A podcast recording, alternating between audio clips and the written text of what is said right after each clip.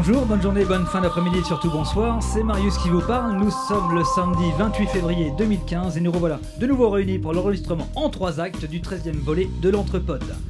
Je vais commencer ma présentation par les invités du jour qui sont les créateurs de la compagnie de la Porte au Trèfle, une compagnie théâtrale basée à Boulogne-sur-Mer dans le nord de la France. Nous allons donc essayer de nous faire engager au sein de cette équipe afin de leur apporter le professionnalisme et la gaieté qui manquent cruellement à cette région où l'alcool fait beaucoup plus de dégâts que le chikungunya à la Réunion. Ils sont ici pour nous faire partager de l'amour de la comédie. J'ai nommé Bertrand Desgromont et Grégory Barco. Voici donc la crème de la crème que je vais vous proposer pour un casting express. Un seul candidat manquant à l'appel ayant été retenu en Espagne pour tourner le remake de Mon curé chez les nudistes dans le rôle de Paul Prébois. Donc, nous pensons à fort à toi Freddy et bon courage dans cette super production. Souvent cantonné à des rôles qui lui collent à la peau, il a eu son heure de gloire dans des pubs télé tels que Chaussée au moine, Monsieur Propre, mais il a fini malheureusement sa carrière dans la doubleur Carrefour Market du géant vert rayon Petit Pois Carotte. Ne passez pas à côté d'une telle ressource, démonstration. Chaussée au. Fini. propre, aussi propre que l'on peut se voir vert. J'ai nommé Christophe. Il a travaillé pour les studios Disney dans la doublure voix française de Donald Duck, mais l'argent, la jet set, l'alcool, la cocaïne ont eu raison d'une carrière étouffée dans l'œuf, sans jeu de mots. Il vaut mieux que certains acteurs finissant leur carrière dans le Carrefour Market et je ne cite personne en particulier. Attention, euh, interaction. Alors, ça va Donald? Marius. Ça va bien Ça va super bien, donc j'ai nommé Arnaud alias JR. Vous vous souvenez des Demoiselles de Rochefort interprétées par Catherine Deneuve et Françoise d'Orléac? Eh bien nous, nous avons les Demoiselles de Rouen, tout aussi belles mais avec un petit touche rouennaise qui leur va si bien. Démonstration. Nous sommes des sœurs jumelles, entraînées à prendre l'apéro. Interprétées par Starlet et Didouille. Ouais Je prends toujours un immense plaisir à présenter notre acteur vedette, roi du doublage de série B des années 90. Il est capable de jouer n'importe quel spot publicitaire avec beaucoup de talent. Attention, démonstration, on est à deux.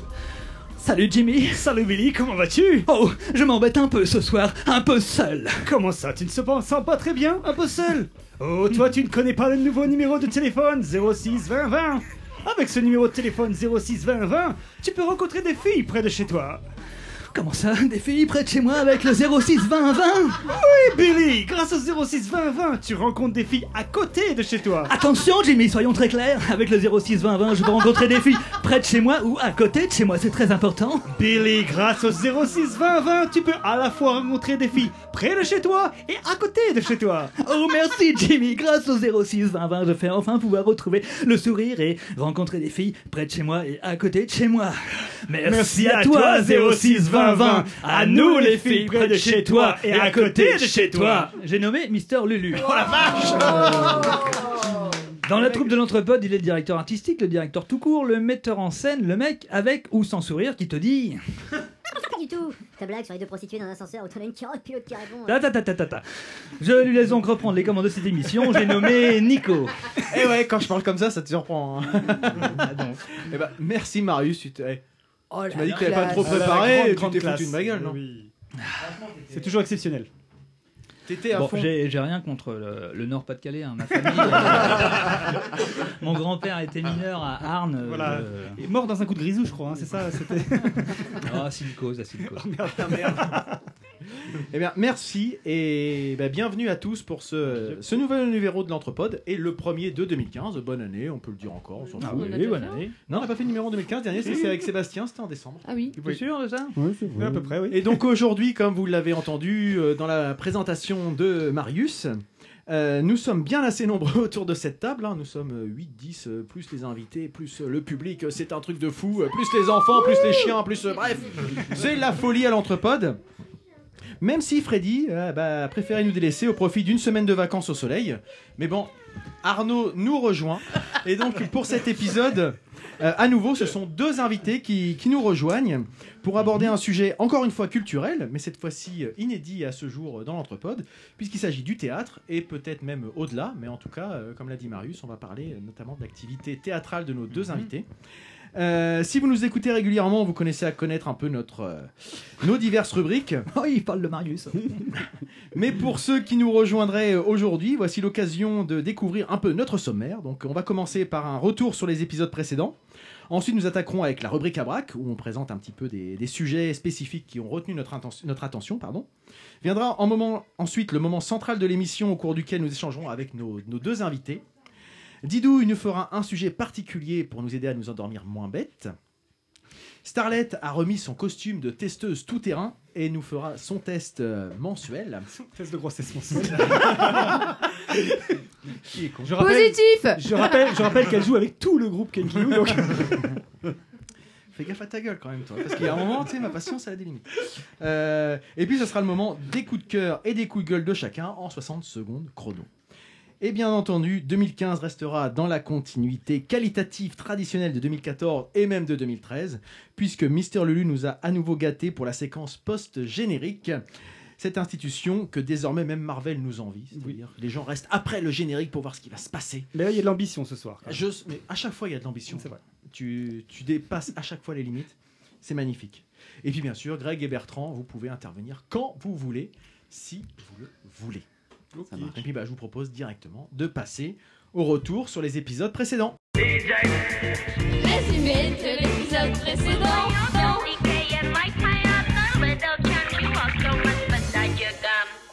Et pour cela, c'est Starlet qui va commencer. Ah, il y a, oui, non, il n'y a pas de jingle en fait. Il, il vient de passer en fait. hein. Bien Juste, il passé. vient de terminer. Je passe la bouteille de vin, Ah ouais, s'il te plaît. Starlet, nous t'écoutons. Absolument. Euh, donc, euh, je voulais parler. On, on avait parlé de Jeanne Hadid suite euh, à notre visite à Rock en Seine. On avait eu un petit coup de cœur avec Didouille et Barbara à l'époque. Et Jeanne Hadid a sorti son EP cette semaine, qui est disponible sur Spotify, Deezer et iTunes. Donc là, on écoute un titre. Donc il y a trois titres sur l'EP. Elle va faire une tournée en mars et euh, son premier album solo sort en avril.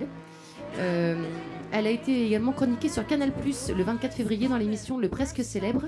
Et là, donc, on écoute A War is Coming. Je- vraiment, j'adore cet artiste et je suis vraiment pressée que l'album sorte. Ouais, c'est excellent. Tout, c'est super. C'est vrai qu'il n'y a que trois titres, c'est un peu frustrant. Non, mais puis en euh, plus, si le la- deuxième titre est très Bah, court, donc on reste un peu sur notre fin, mais euh, Pour l'avoir vu annonciateur euh, de- en ouais. concert, donc elle a fait plus de trois titres. Et quand tu sais qu'elle vient du milieu jazz, euh, où elle.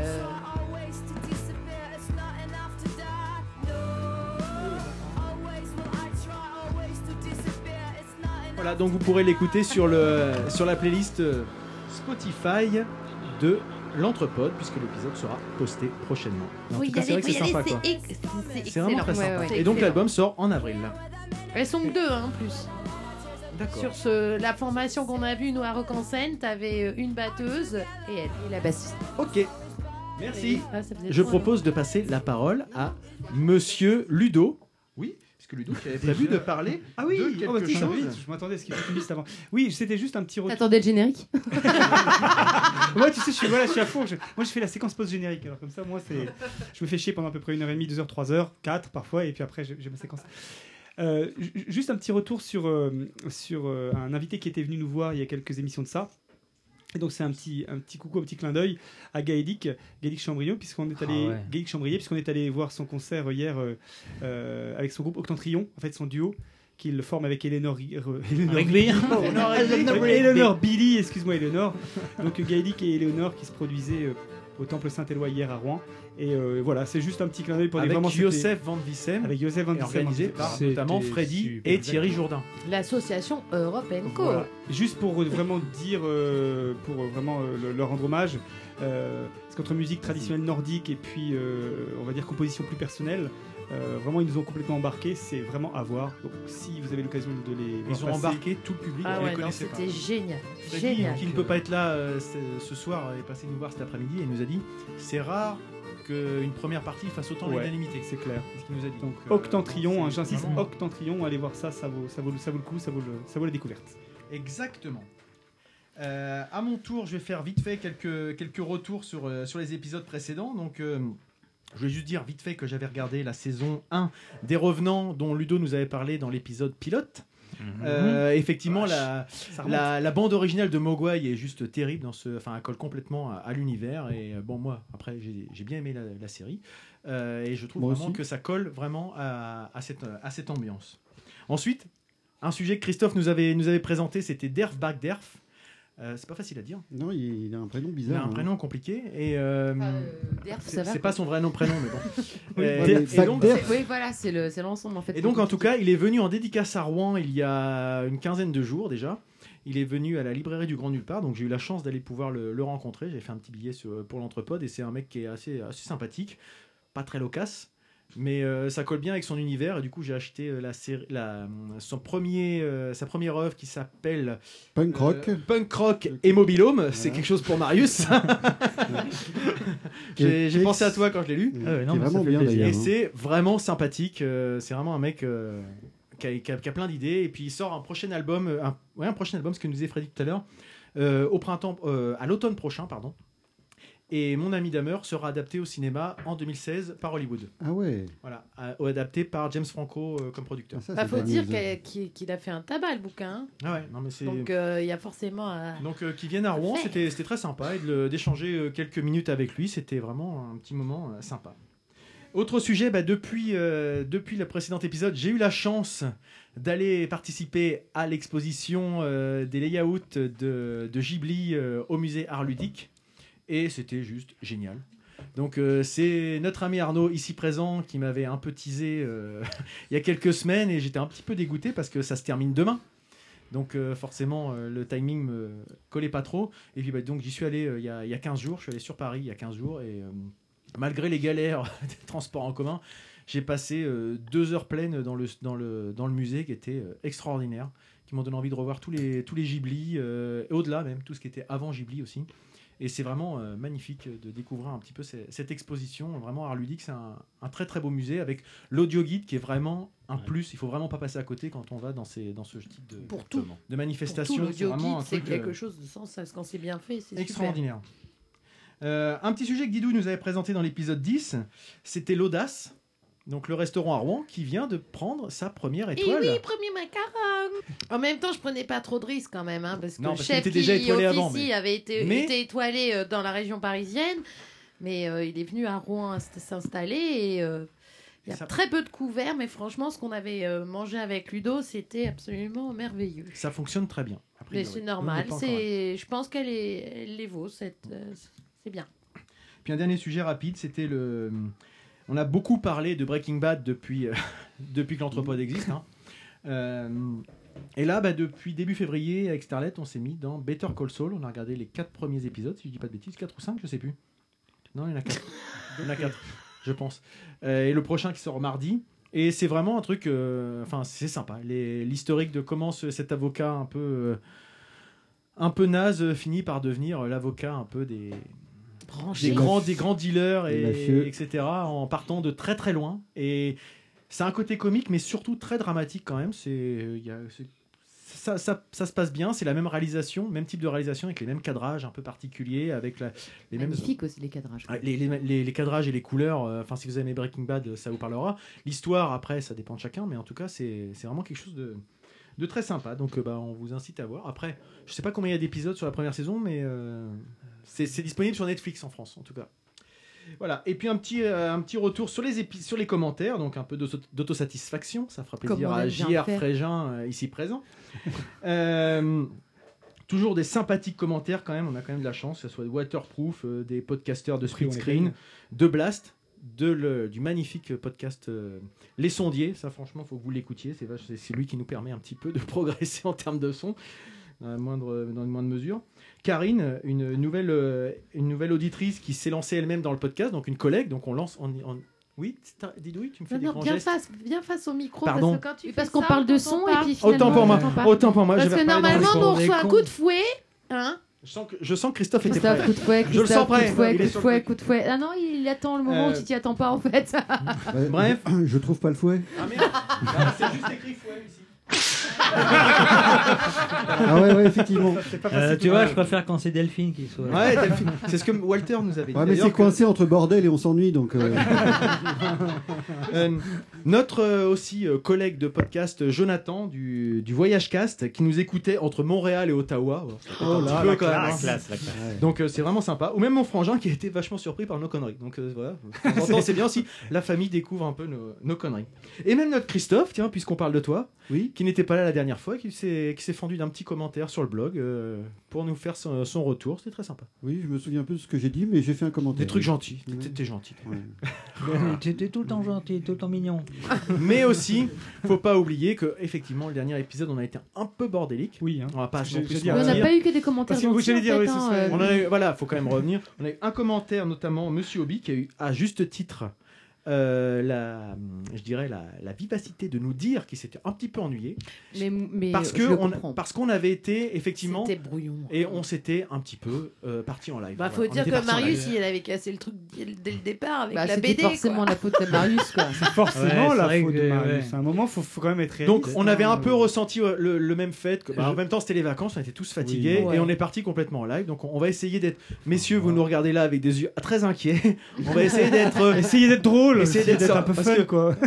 En parlant de Monsieur Hobby, euh, Ouais, je pense que t'es un ouf, toi, un ouf malade. parlant Oui, de. Monsieur Hobby, bah du coup j'ai mon deuxième follower sur euh, Google Plus. Ah, T'as un Ouais, ouais, follower ouais. sur Google. Enfin, c'est pas des Là, c'est la mais, célébrité euh, qui arrive. C'est des, followers. Ça y est, on est potes sur Google Plus. En tout cas, même si on a eu quelques retours un petit Ça en fait peu deux, moins, moins motivés, on a quand même donné l'envie aux gens de découvrir l'œuvre de, de Sébastien Bailly la dernière fois. Notamment l'ami Blas que j'ai déjà cité, qui a, photo à l'appui, euh, acheté le, le bouquin de, Ah, bah c'est de chouette. Sébastien, euh, que moi j'ai fini entre temps. J'ai fait une petite critique si vous voulez aller voir sur mon blog. Le nom de ton et, blog et que j'ai vraiment aimé. Bon, le- les fonds de tiroir, euh, je vais le dire plusieurs fois. dans Ah, c'est toi les fonds de tiroir C'est moi, ouais. Ah, c'est- non, rien. Ludo, Non, non, merci non, pour cette intervention. tu parlais de ton blog, les fonds de tiroir. Je rappelle qu'on peut me retrouver moi sur les fonds de culotte, en fait. euh, euh. D'habitude, c'est en fin Oui, d'épisode. oui, mais là, j'ai de ça, passer mais t'as maintenant. raison. Tu, as tout à fait raison. Euh. il en a un autre dans le tiroir pour tout à l'heure. Eh ben, ok. Il me semble que nous avons notre, euh, notre auditeur numéro 1, critique numéro 1, JR Frégin, qui est venu squatter le micro. On est ravis de le retrouver. On est ravis de le retrouver. Oh, Ça fait longtemps. Puisque ce c'est quelqu'un qui a des Ce- qui a des critiques très constructives. Il manque un peu d'objectivité à mon goût, mais après je trouve que À votre sens, je comprends, monsieur. nous allons pouvoir écouter cette énergumène. JR, D'abord, nous vous écoutons. JR. Bonjour, Bonjour, JR. JR. Et Bonsoir à tous. Qu'avez-vous à nous dire cette semaine, Bonsoir. ce mois-ci Bah, eh ben, écoutez, j'ai l'impression que ça fait une éternité que je suis pas venu. Ah, En même Ne temps, manquez pas. hein. en même temps, deux anthropodes complets, c'est une éternité, croyez-moi. hein. Mais, mais j'y reviendrai. Alors, épisode 11, Audrey et Benoît. Anthropodes aux antipodes. Ah, des charmants invités hein, qui ont baroudé sac au dos une année entière. Une émission agréable, pleine de dépaysement, de chômeurs, de fonctionnaires oisifs ou rêvant de se mettre en disponibilité. N'est-ce pas, Christophe? Euh, Alors, en substance, ces sympathiques routards, par principe, ne souhaitaient pas prendre l'avion. Euh, ils ont pris l'avion. Et ils voulaient prendre le bateau, ils l'ont pas pris. Euh, puis ils voulaient revenir par le train, bah ils ont repris l'avion. Ah, ah, puis ils ont pris le bus. Ah, J'ai un son inédit qu'on ne retrouve pas sur leur blog bruitdevoyage.fr. On y entend la frêle Audrey quelque peu fatiguée après 24 heures de voyage à bord d'un bus au milieu d'autochtones.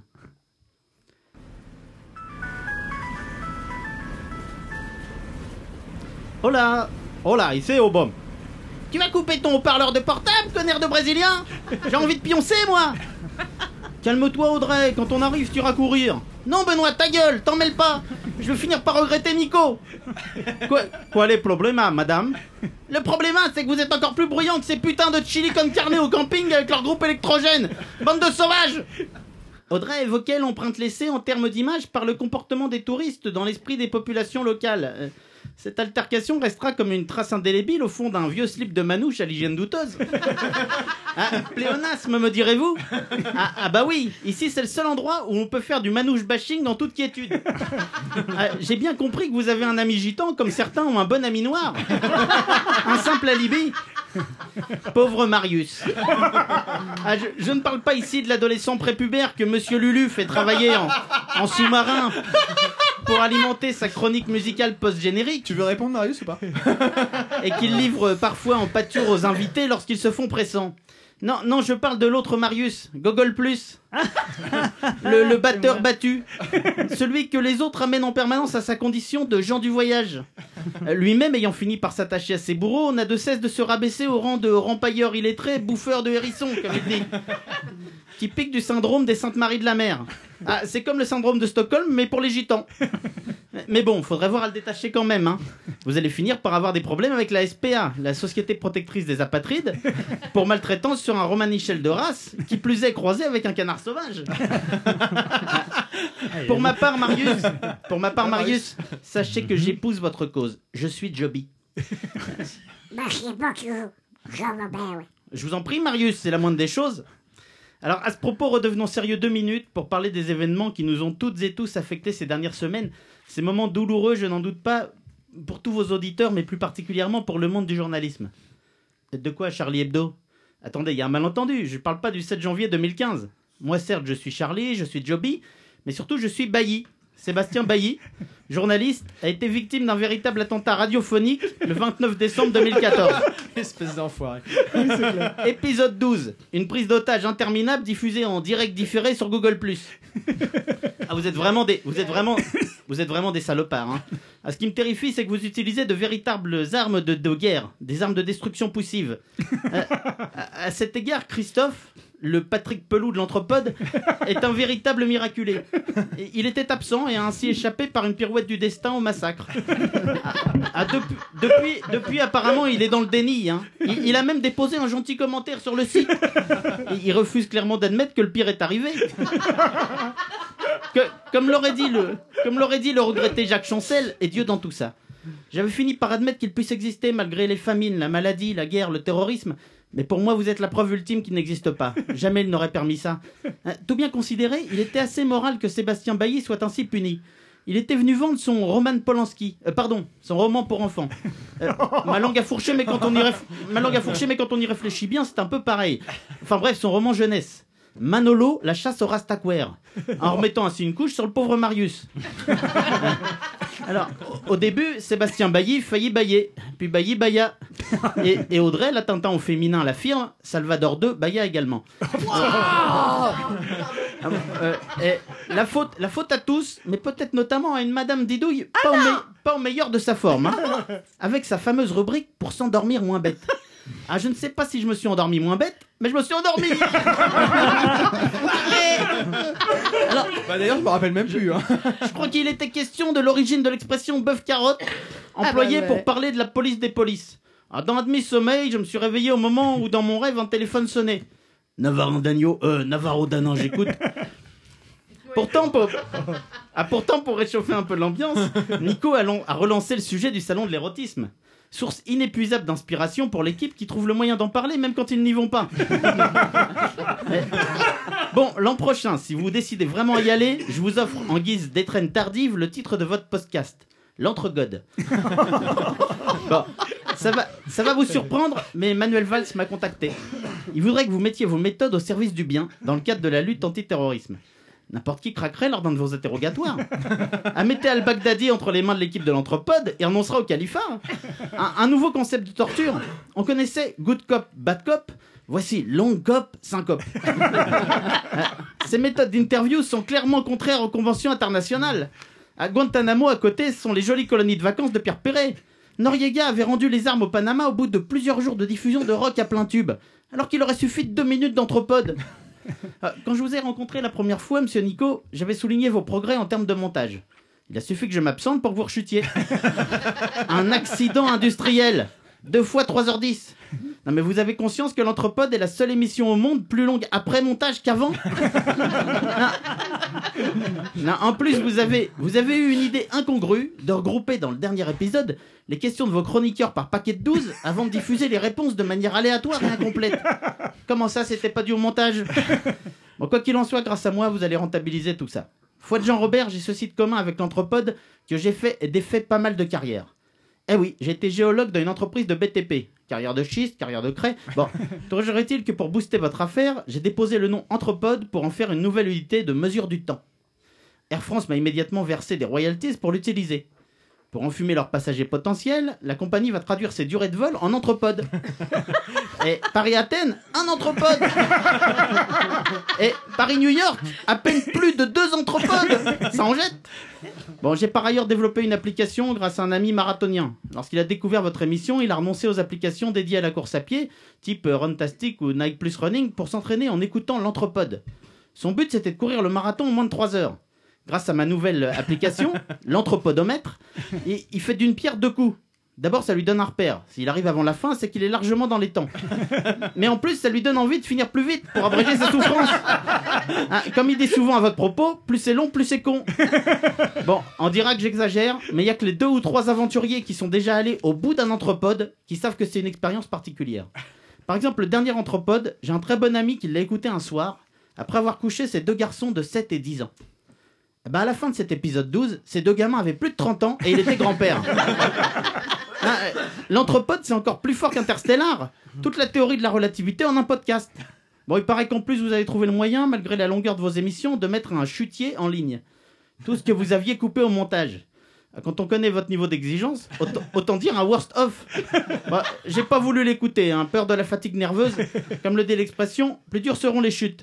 Bon, bon, je vous laisse avec vos amis intermittents du spectacle, que je ne taquinerai pas sur leur régime de privilégiés. Hein. J'ai- J'ai en effet moi-même, comme certains ont un très bon ami noir ou gitan, un très bon ami intermittent. Bravo. Eh ben, merci. En forme, JR, en forme Forme, là. Enculé. Je vous en prie. Ça, Ouais, ça faisait longtemps, comme quoi. hein. Bon, JR, c'est- c'est bien, mais tous les 4-5 épisodes, c'est bien aussi. Même s'il n'y a pas que du faux dans ce Mais qu'il tu dit, vois, c'est ça il- qui est non, mais énervant. c'est- C'est important, il nous ramène à, tu vois, à- À notre condition, À notre condition. De, de simple mortel. Et- et euh, voilà. Plein de- d'imperfections. Exactement. Voilà. Eh ben Ludo, puisque tu parles, Oui, oh, ça va être rapide en fait. je te hein. propose de, de garder. Non, mais non. Non, D'abord, vraiment. il y, a un- il y a un petit jingle. Ah oui. Bah oui, merde.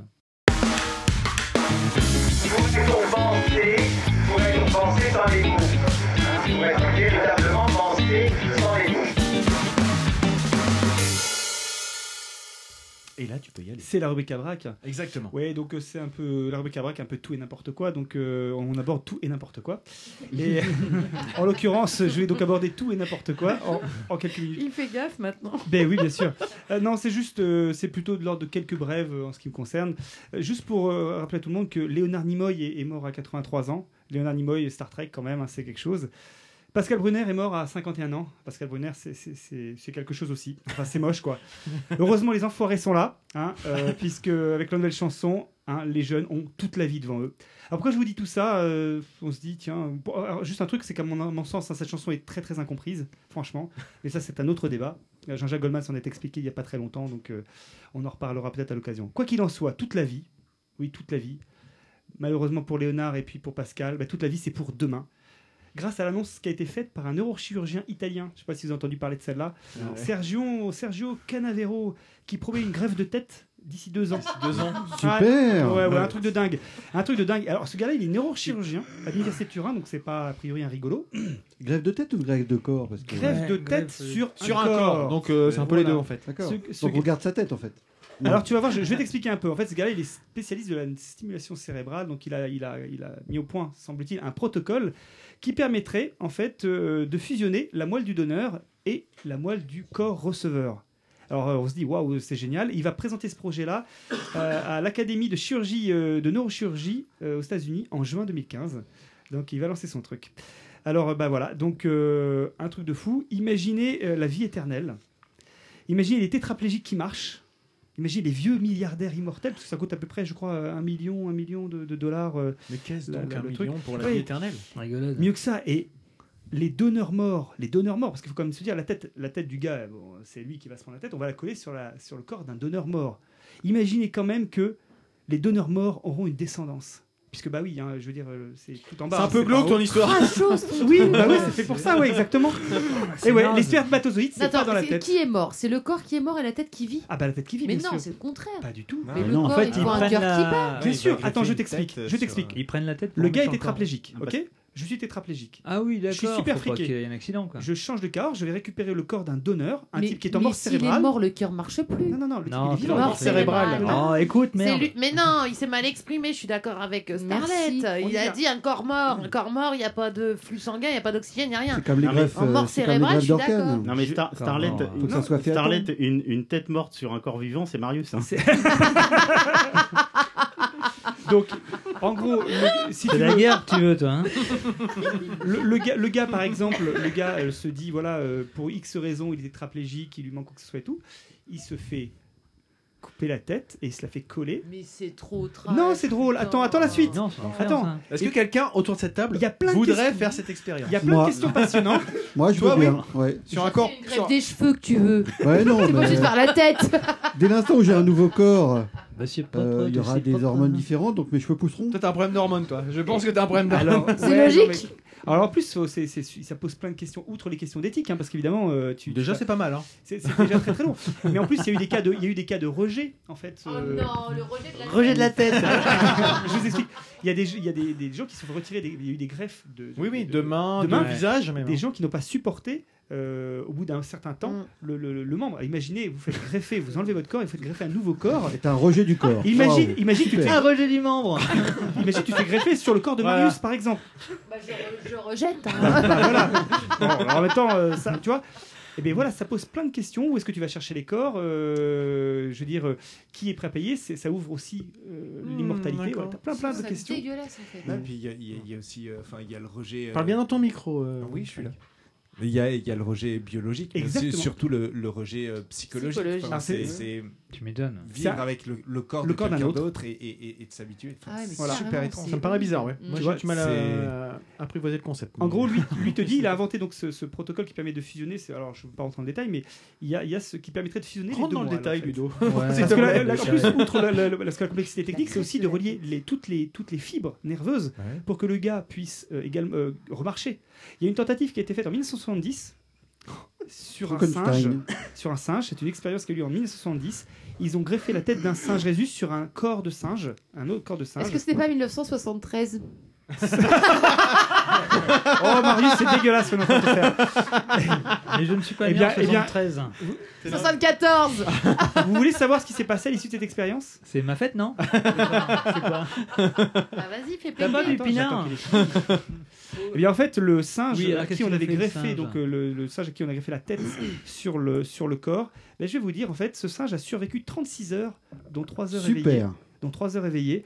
Il avait les sens intacts, si ce n'est le fait qu'il était complètement paralysé, puisqu'en fait, ils n'avaient pas pu euh, reconnecter en fait, les, les- les- tous, toutes les nerfs liés à la motricité. Non, mais je vois pas du tout l'intérêt en C'est sordide. Tu sais à quoi ça me fait penser Aucun Alors, intérêt. Ça me fait Mais penser Ludo, ça le fait triper. En ce moment, il a envie ça, parado. c'est vous rigolez Aucun intérêt Non, ça me fait penser au gros Non, mais- délire du Si, si, film euh, cent- cent- Centipède, la centipède. Ah, Human, Human Centipede.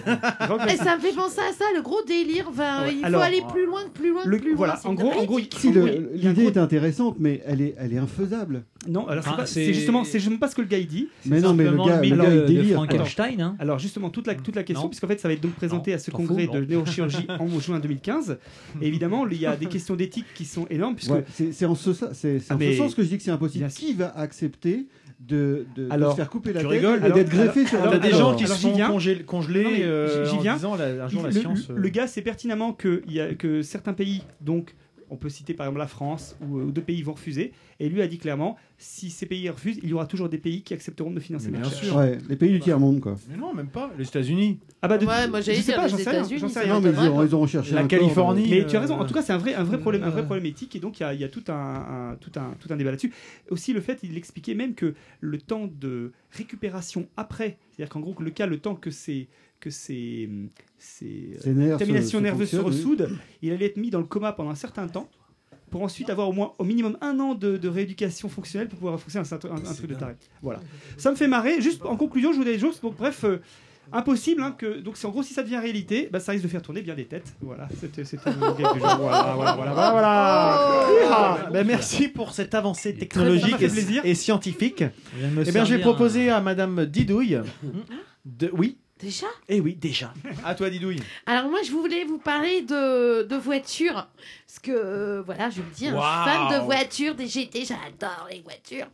Et puis, euh, je voulais relancer un truc euh, sur notamment, euh, vous connaissez tous Kia La chanteuse, Kia Kia qui en 2013 avait euh, participé euh, Hein à une œuvre caritative qui s'appelait We Can Be Heroes et pour l'occasion avait signé avec, Avec- euh, un contrat avec euh, avec euh, Comic Books et des, des- DC Comics. DC Comics Entertainment. Et euh, cette campagne, donc, était baptisée We Can Be Hero et était destinée à lutter contre la famine euh, en Afrique. Et pour, ce, pour euh, cette occasion, ils ont fait huit concept cars sur le thème des super-héros. Donc, euh, ils ont designé euh, plusieurs modèles de leur, euh, de leur série. hein. Donc, il y avait des Sportage et tout ça. Alors, vous pouvez aller voir, euh, enfin, on les mettra sur le site. Donc, euh, il y a la, la Kia Sportage Wonder Woman, c'était pour moi, qui a été montrée à New York. Mais oui, ils ont Wonder sorti Didouille. la Batman, ils ont sorti, euh, enfin, ils en ont sorti. euh, euh, La Spider-Man, c'est la septième, hein, Wonder Woman, c'est la septième concept La première, c'était euh, Superman, ouais, je crois. Oui, il y a eu Superman, il y a eu Batman, la voiture de mon fils. Non mais sérieux, Batman. après on aime ou on n'aime pas, mais moi j'ai trouvé le concept super génial. En plus ces voitures étaient vendues donc euh, aux enchères euh, au profit de cette lutte contre la famine en Afrique. Et euh, bah, euh, fort de son coup d'essai sur le concept car sur les super-héros, euh, vous êtes tous euh, fans ou Enfin, il y en a autour de cette table qui aiment les X-Men. Il y en a moins. Oui. Bah oui. Donc de droite, euh, fout, pour euh, la dernière sortie euh, du X-Men, du DVD de X-Men, Kia a dévoilé euh, au lors du salon de Los Angeles euh, son Sorento X-Men Edition. Je sais même pas ce que c'est que Sorrento, c'est horrible. Bah, c'est un une voiture de avec des griffes. Oh. De Wolverine. Alors voilà, ils ont décidé de faire la voiture des X-Men et euh, donc en soulignant un, un, un héros des X-Men particulièrement qui est Wolverine. Et euh, moi j'ai trouvé ce concept car absolument génial. On peut voir les photos en direct sur Google Plus grâce à Marius à ce moment-là. Alors Marius, je compte sur toi. Le montage aura lieu dans trois jours. Non, mais ils l'ont montré il y a pas longtemps euh, aux États-Unis et à l'occasion de l'Open d'Australie 2015, c'est Raphaël Nadal Voilà. Qui viendra le dévoiler, La qui première viendra. fois, c'était caritatif. Là, c'est juste. Oui, non, mais là, pub. en fait, c'est un coup de pub pour Kia. Et euh, en même temps, pourquoi ils le, feront, ils le feraient pas? Nespresso, ils font bien avec du jardin. Et euh, euh, voilà. C'est vrai. T'as complètement le droit de penser. Et honnêtement, Je sais pas quoi dire. j'adore. Non, mais moi, je suis fan. Je trouve que ces bagnoles, elles sont absolument. Alors, je suis y a moins une fan de voiture l'Aquaman. L'Aquaman n'est pas Spider-Man, belle. Spider-Man, il y en a une ou pas? Non, il n'y a pas. Spider-Man. Bon, bah c'est nul. non, c'est nul. Non. Pas bien. Ah bah, en même temps, euh, enfin, à- regardez l'Open d'Australie, hein, c'est quand même euh, Raphaël Nadal qui va venir avec. Et sinon, vous. Il va jouer au tennis avec une raquette. Il y a eu. Mais non. Par contre, il y a eu un jeu concours qui a été fait pour gagner le DVD de Donc, t'as joué. Je sens que t'as joué. Et selon, selon l'image. euh, T'as joué ou t'as pas joué? Mais non, j'ai pas joué. Ben non. euh, Marius, engueule ta mère. Mais non, chaque fois qu'elle parle, elle me fait chier. C'est pas toi C'est pas toi, t'as Ça, rien c'est compris. toi. vache, ça. ouais, ouais, t'es- non, il a pas Il compris. plein. hein. Pourquoi tu regardes tes photos de vacances pendant Mais que tu- non, je voulais vous montrer. euh, je En fait, même elle, ça l'emmerde sa chronique. Non, mais je vous la montre, regardez. La voilà, la, d'enfoiré. En plus, t'aimes bien les bagnoles. Oh non, mais c'est. Mais Mais c'est vrai que c'est c'est vachement c'est parlant classe, en fait mais à final- l'entrepode. C'est Marius. Mais non, fait. mais on les mettra en Ouais, mais lien. au final, ça va pas être, euh, ça va pas être mis en, En- en série commercialisé ou quoi que ce soit. enfin. Non, non, celle-ci, c'est juste un concept car C'est pour des- faire que un des coup de pub, un coup de pub Ouais, pour X-Men Mais et com- pour Si, il y a Raphaël Nadal qui Comment s'ouvre, arriver. le voilà. dedans. Par contre, euh, par contre, celles qui ont été faites en 2013 pour euh, l'association We Can Be Heroes, elles, ont, été vendues aux enchères. D'accord. Christophe, sur ces mots qui te laissent sans voix, je te propose de continuer Oui. avec ton sujet. Alors, on va changer un petit peu radicalement de sujet. On va passer des bagnoles au roman. Bon. Why not Why not voilà, Non, mais c'est hein, ton choix, c'est- comme ça, c'est ton choix. Donc, je voulais vous parler du dernier roman de Virginie Despentes qui s'appelle Vernon Subutex, le tome 1. Ah, ah, il y a donc plusieurs tomes. L'histoire de ce, Putain, je suis perturbé par l'autre qui monte ses bagnoles. là. Je t'ai dit, il n'y a pas, pas Spider-Man, donc ça n'a aucun intérêt. C'est le meilleur. Non, c'est Batman. Mais bon, on va pas, on va pas se prendre la tête. Mais non, c'est Spider-Man. euh, Enfin, Ça, ça. Rappelez-nous votre âge. Il va m'énerver. Non, le meilleur c'est Batman. Je pense que. Bref, continue. Non, je me fâche. Je reprends donc. euh, Pour les deux du fond qui suivent pas. Donc, euh, le, le- le dernier roman de Virginie Despentes qui s'appelle Vernon Subutex, le tome 1, qui est donc une trilogie. Euh, vite fait l'histoire. Donc, euh, ancien disquaire de son nom, Vernon Subutex, nom particulier, se retrouve expulsé de son appartement à près de 50 ans. Et donc, son univers, à partir de là, s'effondre. Son magasin de disques rock a fermé, s'ensuit une longue descente sociale. Euh, ses économies, plus de toit, plus rien, enfin voilà. Il se retrouve donc à la rue sans ressources après avoir travaillé très dur toute sa vie. Parallèlement à cette première histoire, le chanteur millionnaire et populaire Alex Bleach, décédé d'une overdose, laisse un enregistrement vidéo testamentaire à Vernon. Ils sont nombreux donc dans Paris à vouloir connaître le contenu de la confession de la star à la dérive. Une, petite foule donc recherche Vernon pour mettre la main sur ses rushs, rushs secrets, qui valent une petite fortune donc, pendant que Vernon lui-même recherche ses- des appartements, malheureusement lui, pour passer la nuit. Donc j'ai vraiment beaucoup aimé ce livre. Ça te fait marrer, toi. Oui. Quand je m'emmerde, ça me fait rire. Continue, je l'écoute. Ouais, pas. non, mais je sais bien, je suis désolé, il comprend pas. Donc c'est un, ce, ce roman, c'est un véritable euh, scanner littéraire. euh, Un scanner littéraire. Scanner littéraire du désarroi général que traverse notre pays en crise. Voilà.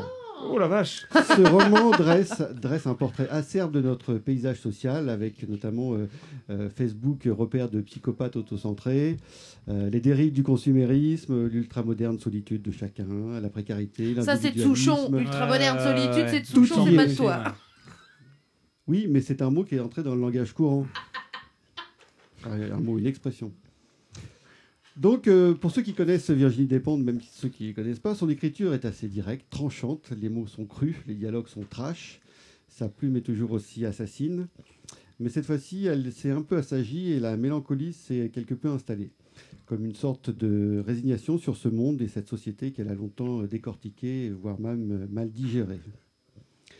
Et donc Virginie Despentes a un vrai regard lucide sur la société. Elle décrit avec justesse les réseaux sociaux, donc je l'ai dit, ces nouveaux liens sont apparus dans notre société. L'auteur parle aussi de racisme, d'homosexualité, de transsexualité, de chômage, de cinéma, d'édition, de finances et surtout, surtout de très très nombreuses références euh, au rock des années 70-80 euh, qui animent régulièrement son écriture. Vas-y, mon Christophe, t'arrêtes c'est- un roman que- qui décrit remarquablement, je trouve, la société française actuelle, euh, qui capte à la fois l'émotion, le tremblement et l'ina- l'inattendu du réel. Une société que moi je qualifie de résignation et de soumission. Des êtres qui se débattent dans une société gagnée par la mort des idéaux et par la fracture dessinée par l'argent. Dans une écriture intransigeante, tranchante, rageuse, la romancière livre un récit brut de décoffrage et ça fait du bien. Construction parfaite, efficace, qui se lit un peu comme on bouffe une série, en état d'addiction, compulsivement, avec euh, en plus la joie de lire la colère que ce roman exprime. Voilà, et euh, je le conseille à tout le monde. On verra les deux tomes suivants, en tout cas le tome 1 est, est vraiment euh, passionnant. Euh, J'espère que la, la suite sera aussi prometteuse.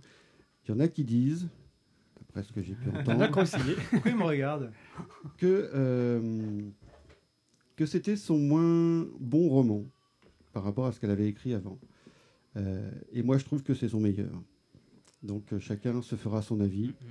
Euh, Je précise que c'est une discussion qu'on a eue juste avant, et moi je ne l'ai pas lu. D'accord. C'est les échos que j'ai eus.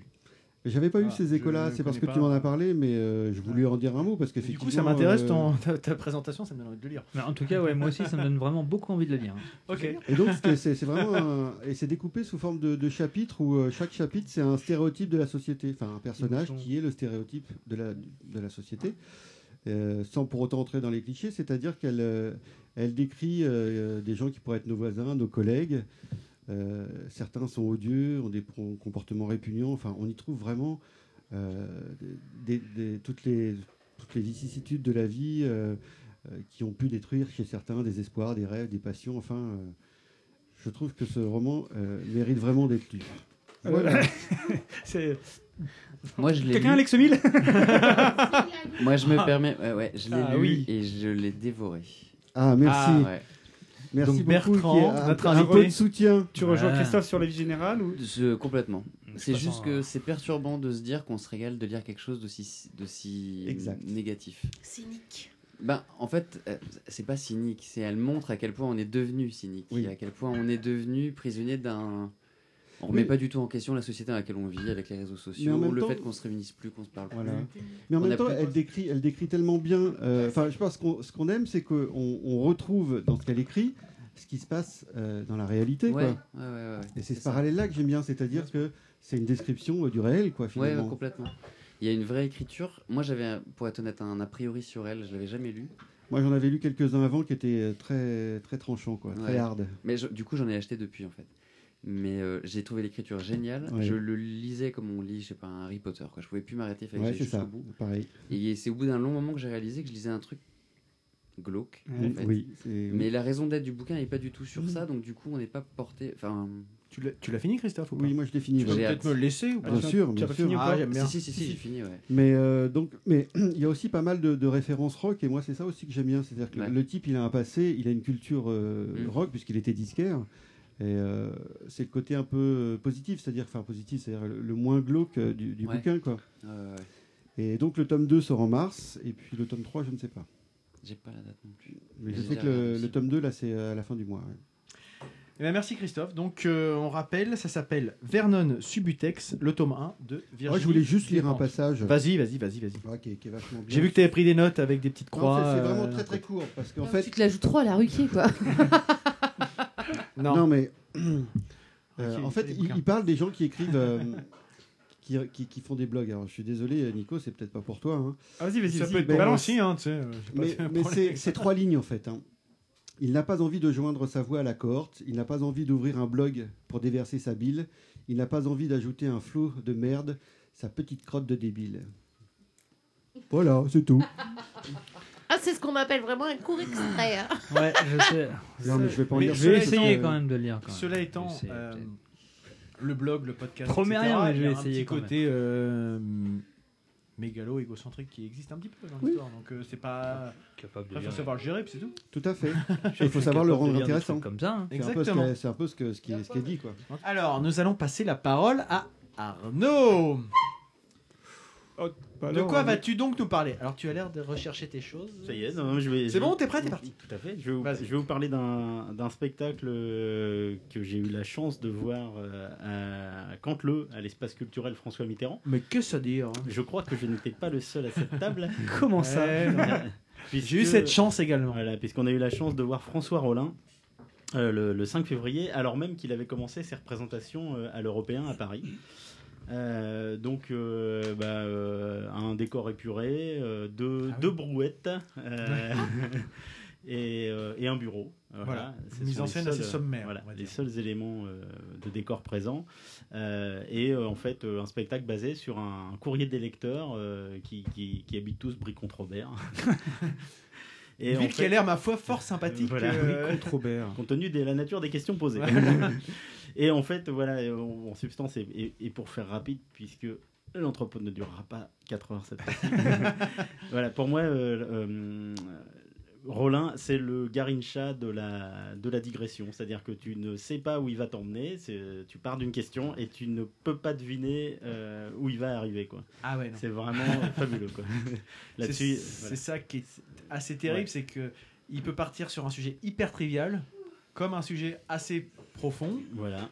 Alors qui ont suscité quelques, euh, je dirais, controverses, notamment la semaine dernière chez Ruquier. Vidéo que j'ai pu voir. Pour lesquelles euh, j'ai pas été du tout d'accord. mais Pourquoi C'est mon point de vue. C'est quoi ce sujet Bah, en fait, je pense que, et, et moi j'y ai songé en voyant le spectacle, c'est-à-dire qu'il part parfois, il est parti sur certaines questions euh, relatives à l'immigration, à l'identité, euh, euh, à la mondialisation, des choses comme ça. Et je pense que euh, euh, ce à quoi j'ai pensé en voyant le spectacle et qui s'est vérifié quand on entend notamment Émeric Caron, c'est que les gens viennent voir un spectacle d'un type qui est clairement estamp- estampillé de, de gauche, euh, euh, artiste France Inter, etc. Et qui doivent s'attendre à des propos convenus sur ces sujets-là.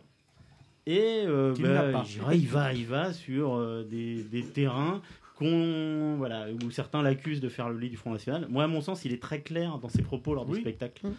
Il est, il- moi, en tout cas, lors du spectacle, il n'y avait pas pour moi de, je- avait voilà, pas j'ai pas eu de d'équivoque, en malaise. fait. Pour moi, il n'y avait pas d'équivoque. C'est juste qu'il part sur. euh, Il part sur du bon sens, Et il pourfend sans être- voilà. sans être, euh, et son spectacle euh, est- quoi. Et il pourfend là ce qu'il appelle la bien-pensance. Et je trouve que bah, voilà, il y va, il joue, il, il va clairement dans la direction qu'il indique. Alors, euh, moi, j'ai pas vu le spectacle, euh, mais pour. Dans ton micro, Delphine. Pour connaître, pour, pour connaître le, le personnage, parce qu'on a vu euh, un spectacle, tu nous avais prêté euh, colère. Nico, Colère. voilà, exactement. Excellent. je, je, moi, je tenais à souligner, et c'est rare euh, au niveau des comiques, parce que bon, ça fait partie euh, des comiques, mais il, il- il- il Bah, a ligne. vraiment, il a vraiment son style à lui, et c'est un, un, un orateur. Je trouve qui pas- rebondit. c'est Ben, un humoriste. C'est Ah un non, plus qu'un humoriste. comique, oui. un, un comique dans la lignée de Michel Leb et de. et de- Ah. et de Guillaume, hein. Non, mais c'est vraiment quelqu'un qui a, Michel Leb, il faisait pas dans la qui a le goût, qui, qui a le goût d'utiliser bon les mots. Voilà. Et euh, tu passes un moment absolument euh, hallucinant parce qu'il il- il utilise les mots, il joue avec les mots, il, capte vraiment son public grâce à cette, cette dextérité. Et puis honnêtement, donc il intervient sur France Inter euh, dans une chroniques. rubrique qui avec des chroniques qui sont vachement sensées. Si on lui prête des propos comme ça, c'est parce qu'il faut créer la polémique, c'est pas possible autrement parce que Il était puant, Caron. C'est mon point de vue. mais après, tu te demandes quelle est la part de il faut absolument euh, bousiller- enfin, dégommer euh, ou bousiller ou euh, ce que tu veux, parce que j'ai rarement vu Émeric Caron positif dans, dans ses interventions, ou alors il faut que tu sois végétarien. Euh, Non, mais quand- bref, quand, tu vois le Comme bien, spec- quand, tu euh, vois le, quand tu vois le spectacle, tu te dis quand même que les propos vont certainement surprendre certaines des personnes qui sont dans la oui, salle mais parce ça que veut dire, pas ça veut dire alors que ça cas. veut dire que tu ne connais pas forcément l'univers de Rollin.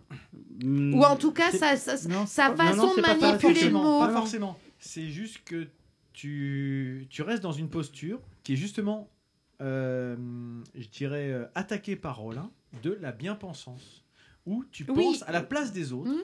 où tu te mets à la place des handicapés, tu te mets Donc, à la c'est place bien ce que je des dis, c'est Noirs, parce que tu ne- mets à la place des minorités en te tu disant... n'as pas perçu vraiment euh, ce qu'était le même- personnage, ou en tout cas le, le, Ouais, propos que Bah, cherche à véhiculer Rollin. Caron semblait pas l'avoir euh, Non, non. Voilà. totalement vécu, Alors bien que, vécu. je sais plus comment elle s'appelle, l'autre nana qui Léa lui. Salamé, ouais. Léa Salamé, elle avait adoré le spectacle. Et- Bah, mais faut je dire dis, qu'en même temps, je euh, dis pas que je suis d'accord à 100% avec euh, Rollin sur ses. Non, voilà, mais- il part pas d'un. Ça reste un humoriste. Mmh. Ah oui, c'est un peu comme Dieudonné. Dieudonné fait pas autre chose. hein. Pardon. On va pas rentrer dans ce débat-là. Je plaisante, je plaisante. Alors, ça va On ouh. rentrera pas Relax tout le monde là. Relax les gens. Allez. Mais, mais en même temps, réduire le spectacle à ça, enfin, ça serait vraiment serait réducteur parce que par ailleurs, il y a des choses sur euh, la taille des petites cuillères, sur le paprika, sur, euh, la, corian- sur la coriandre, euh, Enfin, des trucs complètement. la- une biche à Cologne hein, qui revient régulièrement. Et a- c'est vraiment. Enfin, c'est Le formidable. spectacle est terrible, et avec une mise en scène minimaliste, Ouais, mais très efficace. mais euh, efficace et effectivement. euh, Bah parce que le propos se suffit à lui-même, il n'y a pas forcément parce plein que, de voilà, fioritures Il y a autour. l'intelligence de d'écriture Mais et bien du texte. sûr. ouais. Voilà. Mais en tout cas, non, on a passé un bon moment à, Très bon à moment. Canteleu, dans notre petite euh, cambrousse rouennaise. Formidable. Et euh, Donc, quand, quand je dis Garincha pour nos invités qui sont de Boulogne-sur-Mer, peut-être qu'il faut que je dise Franck Ribéry, mais. Après euh, avoir Sans- parlé Sans, sans faute, tu sais. beaucoup, quand même, on a quand même parlé beaucoup. Maintenant, on va peut-être un petit peu écouter Les invités. les invités. Ah. Donc voilà. invités. Les invités. Grégory Barco et Bertrand Desgremont. Oh oh oh.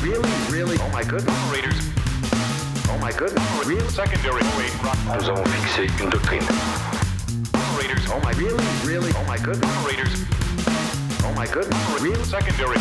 Les mêmes causes ne produisent pas les mêmes effets. Oh my goodness. Donc aujourd'hui, vous l'avez compris, nous avons deux invités.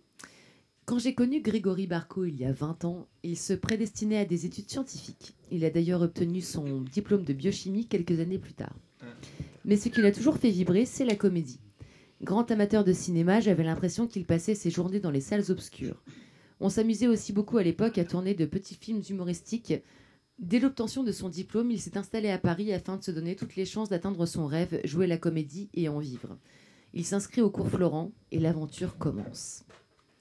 Quand Bertrand Desgremont de Grémont était petit, À chaque réveillon. Pauvre, il va- ça va être un massacre. hein. Il est chiant ton nom. euh.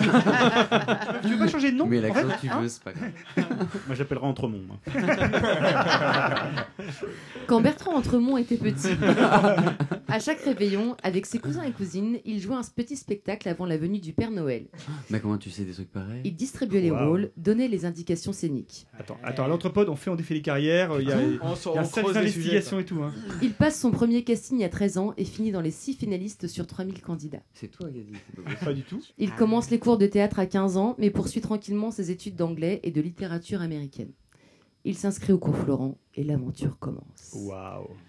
Tac. Alors, je suis dedans ou je suis pas dedans? Bah, je suis impressionné là.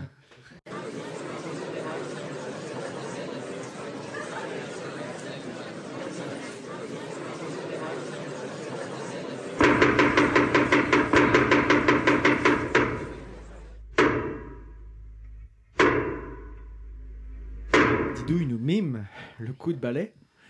Et nous allons pouvoir commencer avec nos deux invités.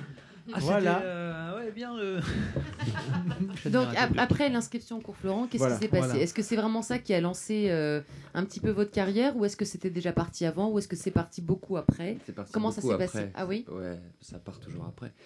Euh, tu- Allez, ça commence. C'est pas faux, Ah ouais, ça part toujours après. Ça, ça dépend. Après, Pour moi, ça euh, part souvent bien avant. avant, avant. c'est un peu mon problème. Maintenant, voilà, mais le problème, c'est. Je suis à la fois, je suis à la fois one shot et euh, avant. Ah, Didouille, qu'en penses-tu? Ah, mais je suis tout à fait d'accord. Ok. Ça, c'est. Donc, messieurs, c'est fait. Bon, on revient à vous, les gars. Euh, C'était quoi la question? Ah oui, après Florent. Ouais, après Florent. Beaucoup après Florent alors. Juste, Vous moi, savez je peux, tous les- je peux Vas-y, pas oui. rester un petit peu sur Florent. Vas-y. Cours Florent. Ah bah, tu- tu restes sur qui tu veux, mais.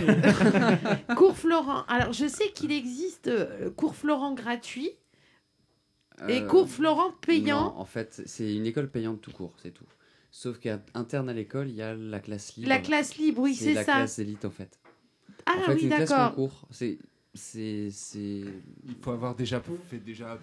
Parle bien dans le micro, Greg. Pardon. On va, on- Grégory, on va l'appeler Greg hein, pour simplifier les choses. Il faut déjà avoir fait la première année.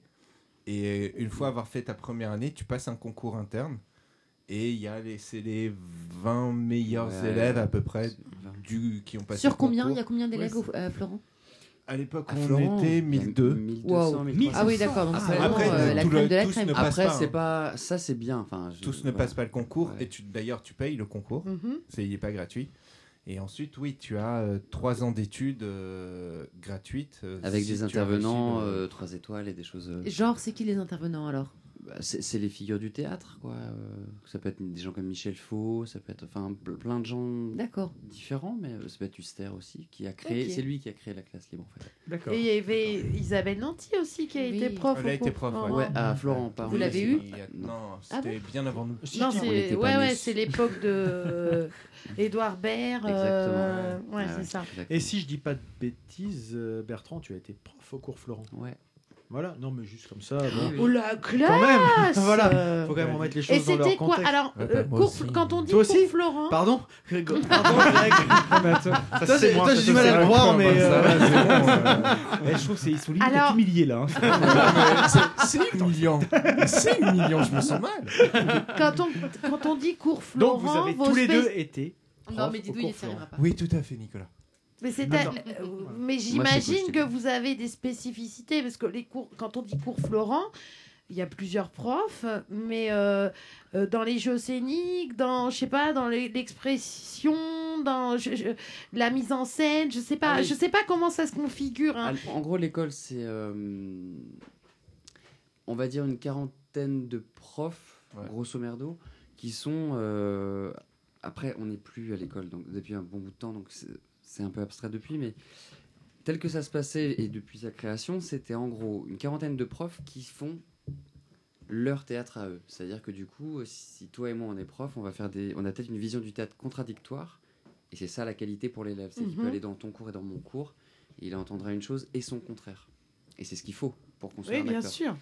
Et à- en marge de ça, il y a des cours qui sont euh, la comédie musicale, euh, le jeu, Diction. diction, jeu en anglais, euh, des choses comme ça, où que certaines sont gratuites, certaines sont payantes. C'est toi qui, Tu composes ton propre euh, cursus, Ouais, en fait. tu composes ton cursus. Ah oui, il n'y a, pas- y a pas un tronc commun, quelque chose Si, avec... Si, si, c'est Quand une on- classe euh, principale de 9 heures par semaine. Ouais, t'as 9 heures minimum par semaine. Après, ça a peut-être changé depuis, mais. Avec, Non. avec, des, avec des formations de base. euh, Ouais, c'est-à-dire pas. que la- quand tu es prof à Florent, que tu as ta classe, tu te fais 9 heures réparties en 3 fois 3 heures. Et D'accord. il y a un programme et tu le remplis de ce que tu veux. C'est-à-dire le programme, c'est euh, théâtre classique. D'accord.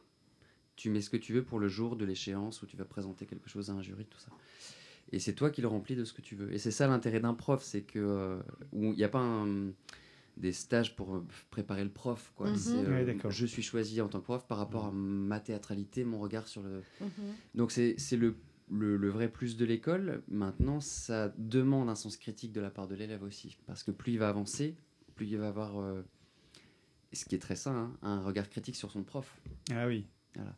Mais il faut avoir l'humilité parce que quand on arrive, on veut tout apprendre. Et puis euh, au bout de trois mois, on a l'impression qu'on peut tout jouer alors qu'en fait, c'est juste qu'on a commencé un travail, donc on se croit. euh, voilà. Et on. Il faut être dans une, euh, une curiosité, quoi. C'est plus ça. Sinon. euh, Oui, Starlet Et donc pour vous, euh, prof au cours Florent, c'était c'était pas une finalité, c'était pas la, Non. la Non. consécration. Des, vous n'êtes pas éclaté assez pour euh, rester là-bas? C'est pas une question de pas s'éclater, c'est. euh, C'est qu'au bout d'un moment, le, le, le pourquoi on fait ce métier a pris le dessus. En fait. Ah ouais, c'est-à-dire, en fait, quand tu. On a été euh, des. On est des provinciaux qui, qui avons tout plaqué pour venir à Paris. Et t'attends tout, des cours Florent, puis ça coûte très cher en tant qu'élève. Et hum, un jour, on a décidé de partir et de faire nos vies d'acteurs, alors qu'il n'y avait rien devant nous. Mais parce qu'on s'est dit, c'est pas. On s'était régalé à le faire, en fait. On s'était régalé à le faire, mais ça allait devenir malhonnête si on sentait que notre vie d'acteur, elle était devenue ça. On donnerait moins aux élèves. Mm. On deviendrait des acteurs aigris. Euh, et je pense que tu es un bon prof si tu sais pourquoi tu es là face à tes élèves et que c'est ça ta place dans le métier. Et si tu Mais- pratiques à côté Et du Oui, coup, j'imagine que vous avez euh, énormément appris du fait de donner des cours aussi. Les- Ouais. Les, questions des élèves, etc. Ça a dû Bah, vous on aider joue beaucoup. avec nos élèves en fait. Mm. Remet ils sont devenus nos constamment en question, euh, en fait. Constamment. Pourquoi vous avez choisi le cours Florent en particulier? Parce qu'il y a le cours Simon, il y a tout un tas d'autres euh, Moi, j'ai formations. égrené pas mal de cours avant. Ah oui, d'accord. Moi non, mais en fait je vivais en Irlande à l'époque et c'était le plus connu. Et puis je- D'accord. Voilà. C'est pour savoir pourquoi celui-là plutôt qu'un autre. quoi. Ouais, pourquoi Je sais pas. Vous, vous n'êtes plus prof ni l'un ni l'autre actuellement? Non. Non. D'accord. Non. Et donc, euh, vous avez euh, fini euh, vos, je dirais, vo- votre professorat et vous êtes lancé dans la, la construction, la mise en place d'une euh, Ben en fait, d'une compagnie ou est-ce qu'il y a eu un non. petit intermède entre les deux? En gros, grosse.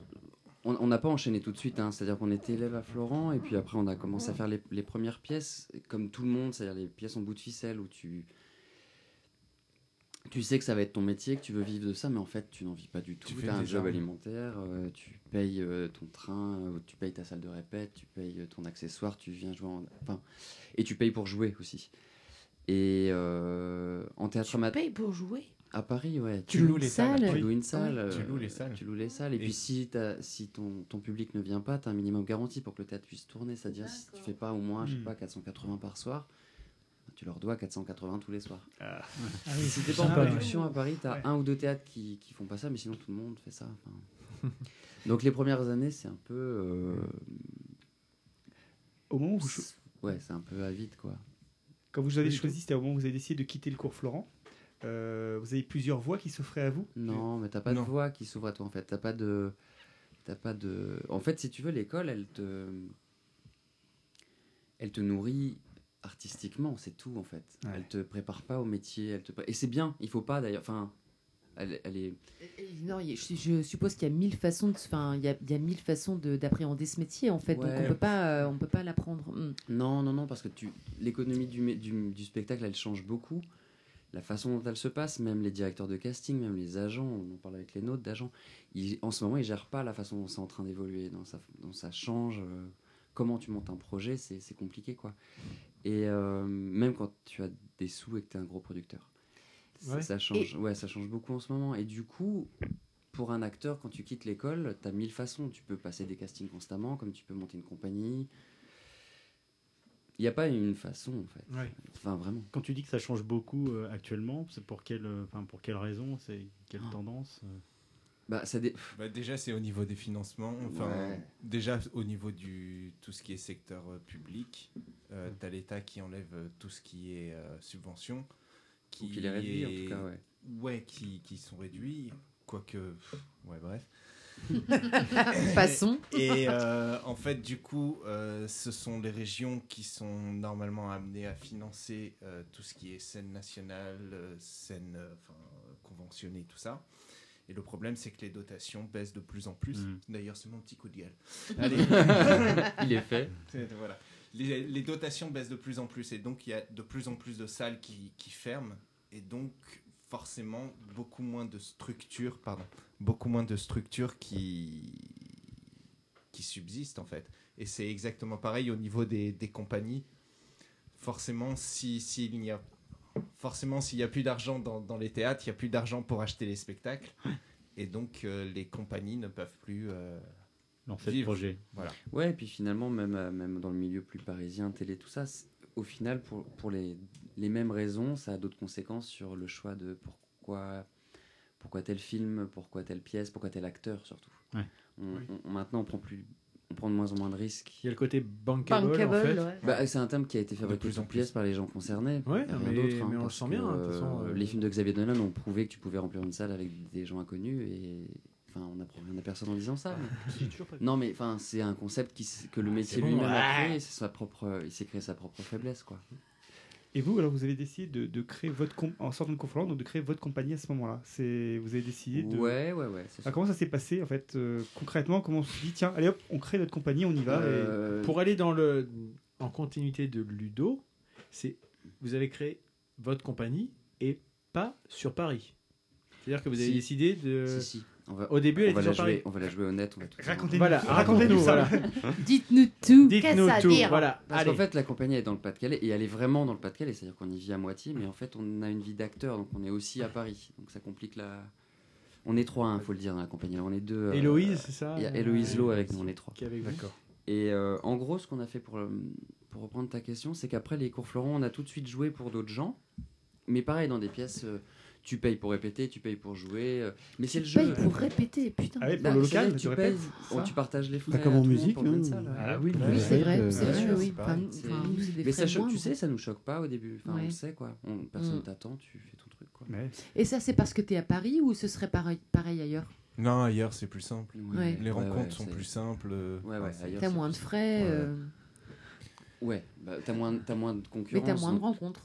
Ah bah, tu vis pas du métier de la même façon, de toute Mm. façon. T'as moins de risques de vivre de ton métier, moins de chance, Mm. on va dire. Mais du coup, on a commencé tous les deux à travailler euh, gratos, mais, mais à se faire une expérience. Et on s'est rendu compte qu'on on avait envie d'avoir notre espace de liberté à nous, c'est-à-dire créer notre truc, quoi. D'accord. Et, euh, et on sortait de Florent où le- la fin d'un parcours à Florent, tu montes ton propre projet, ton propre spectacle. Donc on avait un spectacle en main. Et on s'est dit sur ce qui est un C'était lequel? C'était un Cette nuit-là. D'accord. de Amine Mahalouf. Qu'on a, D'accord. qu'on a vu Starlet. Ouais, on est venu Mahalouf vous- a on est venu voir. tout ça, donc on était fiers. Et du coup, on, en ne connaissant rien à rien sur comment fonctionne une compagnie de théâtre, ou même euh, le métier tout court, hein, on s'est retrouvé à Casablanca, à Be- à Beyrouth, etc. Parce Ah, que, c'est chouette ça. parce que Mahalouf, en fait, le nom, euh, le nom euh, Je vois Marius était porteur quoi, la de tête. Je doute. Et c'était quand Et Pour juste situer c'était chronologiquement. En 2007. 2007, D'accord. ouais. Ouais, 2007. Ouais, c'est ça, en 2007. Mhm. C'était C'était ta mise en scène. Mhm. Et elle nous a porté chance, c'est-à-dire qu'on a tout de suite été dans une expérience, et puis euh, très forte, sans rien connaître au métier. Et puis dès qu'elle s'est terminée, on s'est rendu compte que qu'on n'y connaissait rien, et que maintenant il va, il falloir enchaîner sur la suite, et que être à Paris n'avait aucun sens en tant que structure de théâtre. En tant que compagnie. Parce qu'il y a trop d'acteurs, trop de compagnies, trop de scènes nationales, Ouais, trop de monde. Et que nous, si on Un veut- parmi tant d'autres, quoi, en fait. Ouais, ouais, ouais, c'est ça. Et puis pour faire euh, déplacer les institutions et les professionnels, euh, ils sont tellement sollicités que c'est impossible. Donc il vaut, il vaut mieux chercher du, si on résume, il vaut mieux chercher du financement en région, euh, là où euh, Ouais. Les, voilà, là où les institutions euh, susceptibles de financer puis, sont moins sollicitées, quoi. Ouais, c'est beaucoup plus simple. Ouais, mais en fait, ce que, honnête- très honnêtement, hein, moi, ce que je croyais au début, c'est que délocaliser une compagnie allait nous. Handicaper Facilite. Non, Ah, enfin. vous vous facilitez les ça, choses ça nous, ça nous handicape, non, ça complique la vie parce que tu dois être en tant qu'acteur à Paris et puis en tant que structure ailleurs, mais, mais au final, en fait, c'est très bien parce que tu quittes Paris un peu. Mais euh, moi, au début, j'avais pas mesuré ce que ça allait vouloir dire, c'est-à-dire que je pensais que ça, ça allait nous aider financièrement. Mais en fait, non, c'est que ça nous aide artistiquement. C'est-à-dire que Ouais. je fais mon travail toute l'année, je vis de mon travail toute l'année. C'est-à-dire que je suis tout le temps en stage avec des scolaires, ou en répétition, ou euh, en représentation. Mhm. Mais je, à Paris, euh, je passerai, euh, je galérerais pour, pour avoir euh, 20 dates dans l'année, alors que là, on, on est intermittent par, par nous-mêmes, en fait. Et donc, euh, parlons finance un petit peu, là vous en parlez. Euh, Donc vous êtes trois. Est-ce que- comment ça se passe? Vous, vous rémunérez par rapport aux prestations ou vous, vous ver- vous versez un salaire mensuellement? Comment ça se passe? Non, non, non. En fait, on est bah, sous le régime intermittent. Donc, on doit faire 507 heures euh, en huit- euh, 10 mois et demi. Et. Euh, Les feignasses, putain. Sans déconner. Faire- Moi, je l'ai fait en 15 jours, quoi. 507 heures, 15 jours. Et du, coup, on se paye euh, au niveau des euh, en prestation en fait. euh, D'accord, il y a- y a aucun système, Voilà. mm. Et on- de toute façon, on n'a pas les moyens de se mensualiser parce que la compagnie n'est pas encore non plus une compagnie nationale avec les subventions nationales. On est pour l'instant encore au, région, euh, au niveau régional, donc on n'a pas non plus euh, les moyens. Donc c'est des euh, cachets, quoi, Non, cachet. puis, oui, et puis on a à côté une vie d'acteur qui fait que quand ça. tu tournes à la télé, tu t'es payé en cachet, donc l'un dans l'autre, ça fait. Enfin, D'accord. Mm. Parce que- il y a des oui, stages aussi, qui aussi vous donnez des stages, Ouais, ça, ça, ouais, des- Bah, on, on fait un ancrage territorial, on est vraiment présent dans le Mm. Pas-de-Calais, dans ce beau pays. motivés, les mecs, hein, euh, bah, c'est chez nous, donc on le voit pas pareil que vous, mais. euh, mais euh, enfin voilà quoi, et c'est ça s'est créé comme ça. C'est-à-dire qu'au début, tu même arrivé une fois sur place. euh, tu, tu, tu, tu, tu- tu obtiens tes premiers achats en tant que compagnie sur un spectacle que tu crées pareil, là pour le coup, tu n'es plus à Paris, donc tu payes plus pour répéter, mais tu, tu, tu, tu, tu le fais gratos. Quoi. Donc, à Mm. défaut de dépenser de l'argent, tu n'en gagnes pas. Et puis de créa en créa, tu te fais acheter une fois, deux fois, trois fois, quatre fois, tu finances grâce à ces achats. Et puis après, d'un seul coup, les institutions, c'est-à-dire conseils généraux, conseils régionaux, viennent. Et là, ça y est, les subventions arrivent, et là, Mm. tu, tu te professionnalises vraiment. Ça Le, bouche à oreille joue, joue vachement quand même dans cette histoire-là. Ouais, Euh, ouais, entre professionnels, ils parlent énormément. Vous aviez un réseau au De toute façon, dans le milieu artistique, Non, non, non, euh, aucun réseau. pas de Vous avez- vous patrimoine. avez attaqué avec zéro réseau, quoi, en fait. Ben, à aucun niveau, c'est-à-dire pas euh, ni à Paris, ni en région, ni en D'accord. institution. Enfin, de plus en plus quand même. Maintenant, vous avez quand même Non, du réseau artistique. Oui, non, mais au départ, Ah oui, au départ, d'accord. fait, je voulais ok. dire. Mm. Oui, Didouille Oui, alors euh, là, on est en train de parler du côté euh, très euh, pragmatique, matériel. et, euh, laborieux. Là, Ah vous oui, êtes trois, vous êtes trois à l'initiative donc d'une compagnie. Euh, Qu'est-ce qui fait que les trois euh, décident de la créer? Avec quel objectif Puisque comme tu expliquais tout à l'heure, euh, Bertrand, vous avez donc des affinités euh, ou en tout Ouais. cas des jeux d'acteurs totalement différents. Ouais. Qu'est-ce qui fait que la création est possible à vous trois et euh, dans quel objectif? Tu as le choix de la pièce ou ce genre de choses-là, non? Euh, Au-delà de ça, c'est-à-dire qu'il faut Le une force. Pourquoi- pourquoi voilà le sens. Voilà. Le sens de nous trois, en fait, il s'est fait au fur et à mesure. Mais c'est vrai que c'est une bonne question parce qu'elle nous concerne. Merci. C'est Pour une fois, Ne lui dites que jamais ce genre de. Vous avez- vous avez- Vous avez de la chance, ça tombe pas souvent quand Il y a même. 20 ans, j'ai eu le malheur de lui dire ce genre de choses-là et ça m'a coûté très cher après. Les enfoirés. non, mais c'est vrai, ça m'intrigue. Euh, bah après, tu as des évidences euh, dans les rencontres qui font que. euh, donc, Héloïse, c'est c'est une très bonne actrice. Elle n'est pas metteur en scène. Alors que Greg et moi, on, on- on- on alterne entre jeu et mise en scène. Donc, déjà, ça nourrit le, le rapport interne qu'on a dans, dans l'équipe parce que. euh, Parfois, on est face à un texte et on sait qu'on va pouvoir le monter parce que un- l'un de nous a, a l'imaginaire pour, euh, pour, euh, pour, pour le mettre en scène. Et, euh, et Marie, elle, est une actrice qui a un, un- un jeu. Héloïse, elle a un jeu. Héloïse a un jeu qui, qui nous, qui nous plaît énormément, qui est très riche.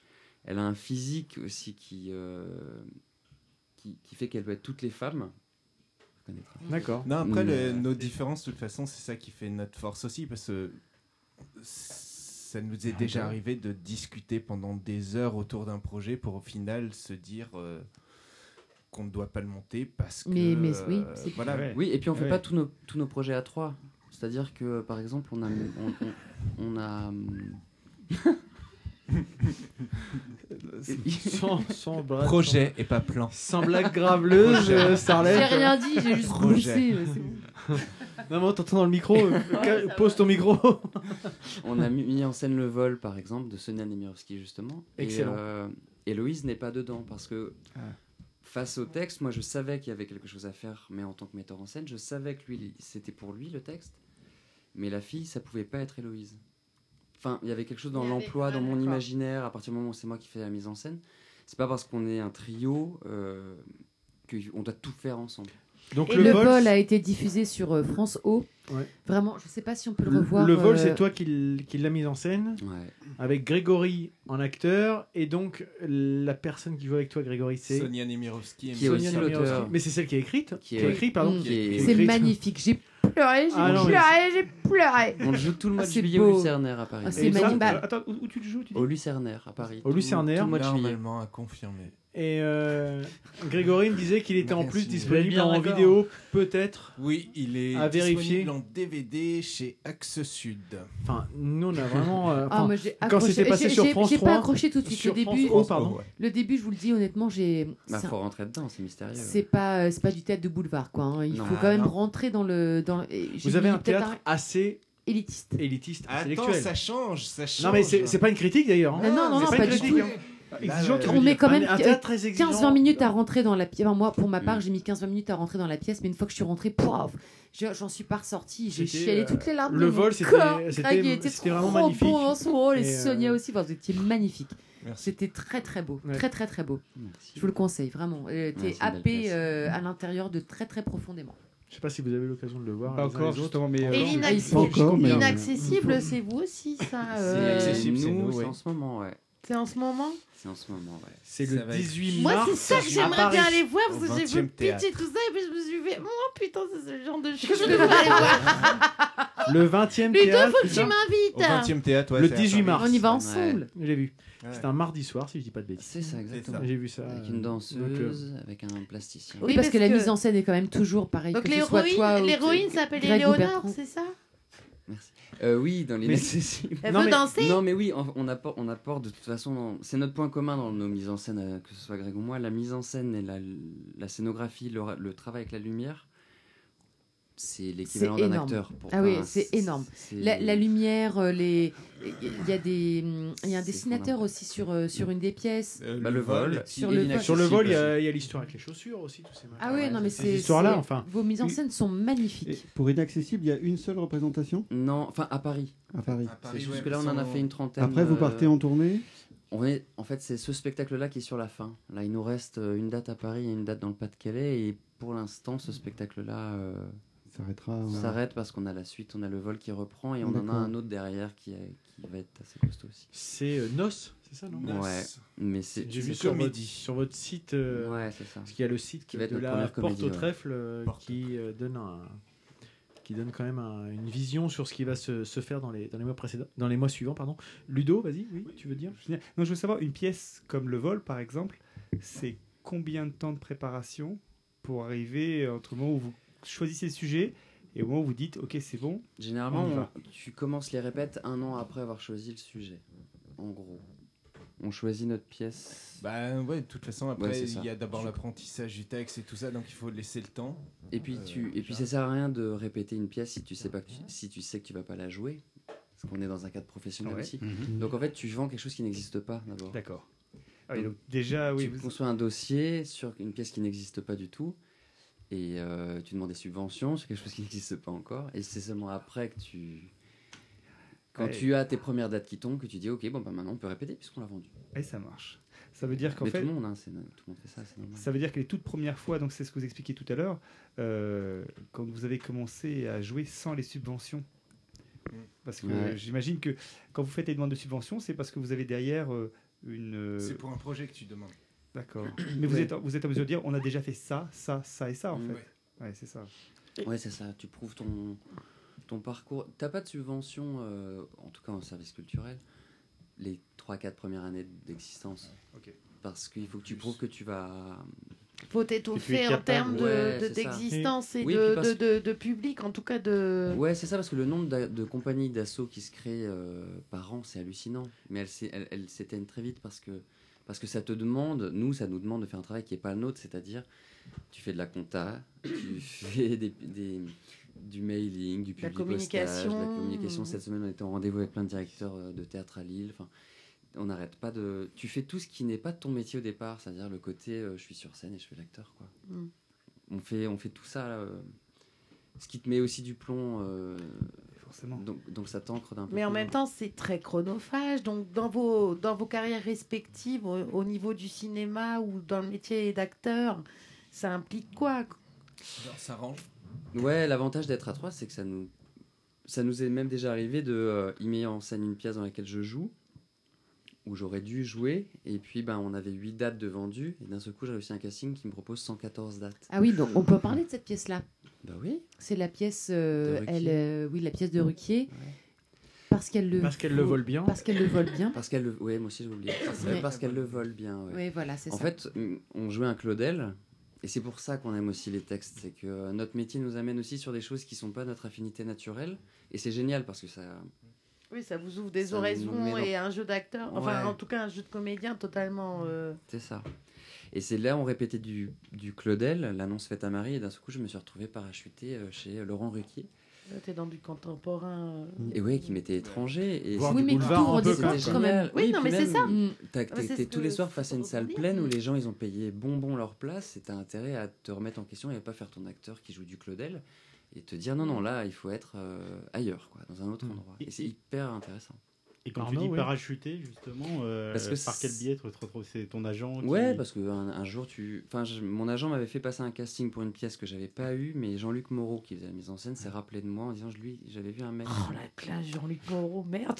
Et du coup, voilà, tu te retrouves parachuté sur un coup de fil. Quand j'étais petite. J'ai dit non pour nous. euh, bon, Et tu sais que nous, du coup, pour la petite anecdote, On est allé, on, est, on est allé les, donc euh, voir euh, Bertrand.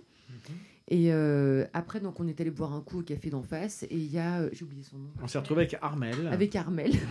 Armel, Enfin, plus euh, leur taper la Qui était dans bise, Caméra euh, Café, machin. etc. Voilà. Je sais plus son nom de famille, mais malheureusement. C'est son nom de scène. C'est son nom de scène. Voilà. Et les enfants de. Donc on se retrouve euh, en face, en face de- du théâtre où vous étiez, enfin avec Ouais, Saint-Georges, c'était ouais. très simple. Bah, vous, ça doit vous paraître un peu bateau, mais nous, c'était vraiment rigolo. parce que Et pour tiens, nous, les euh, provinciaux, se retrouver là avec euh, Avec nos bottes en caoutchouc pleines Avec- de, de Non, merde. voilà, tu sais, on était à table, quoi, normal.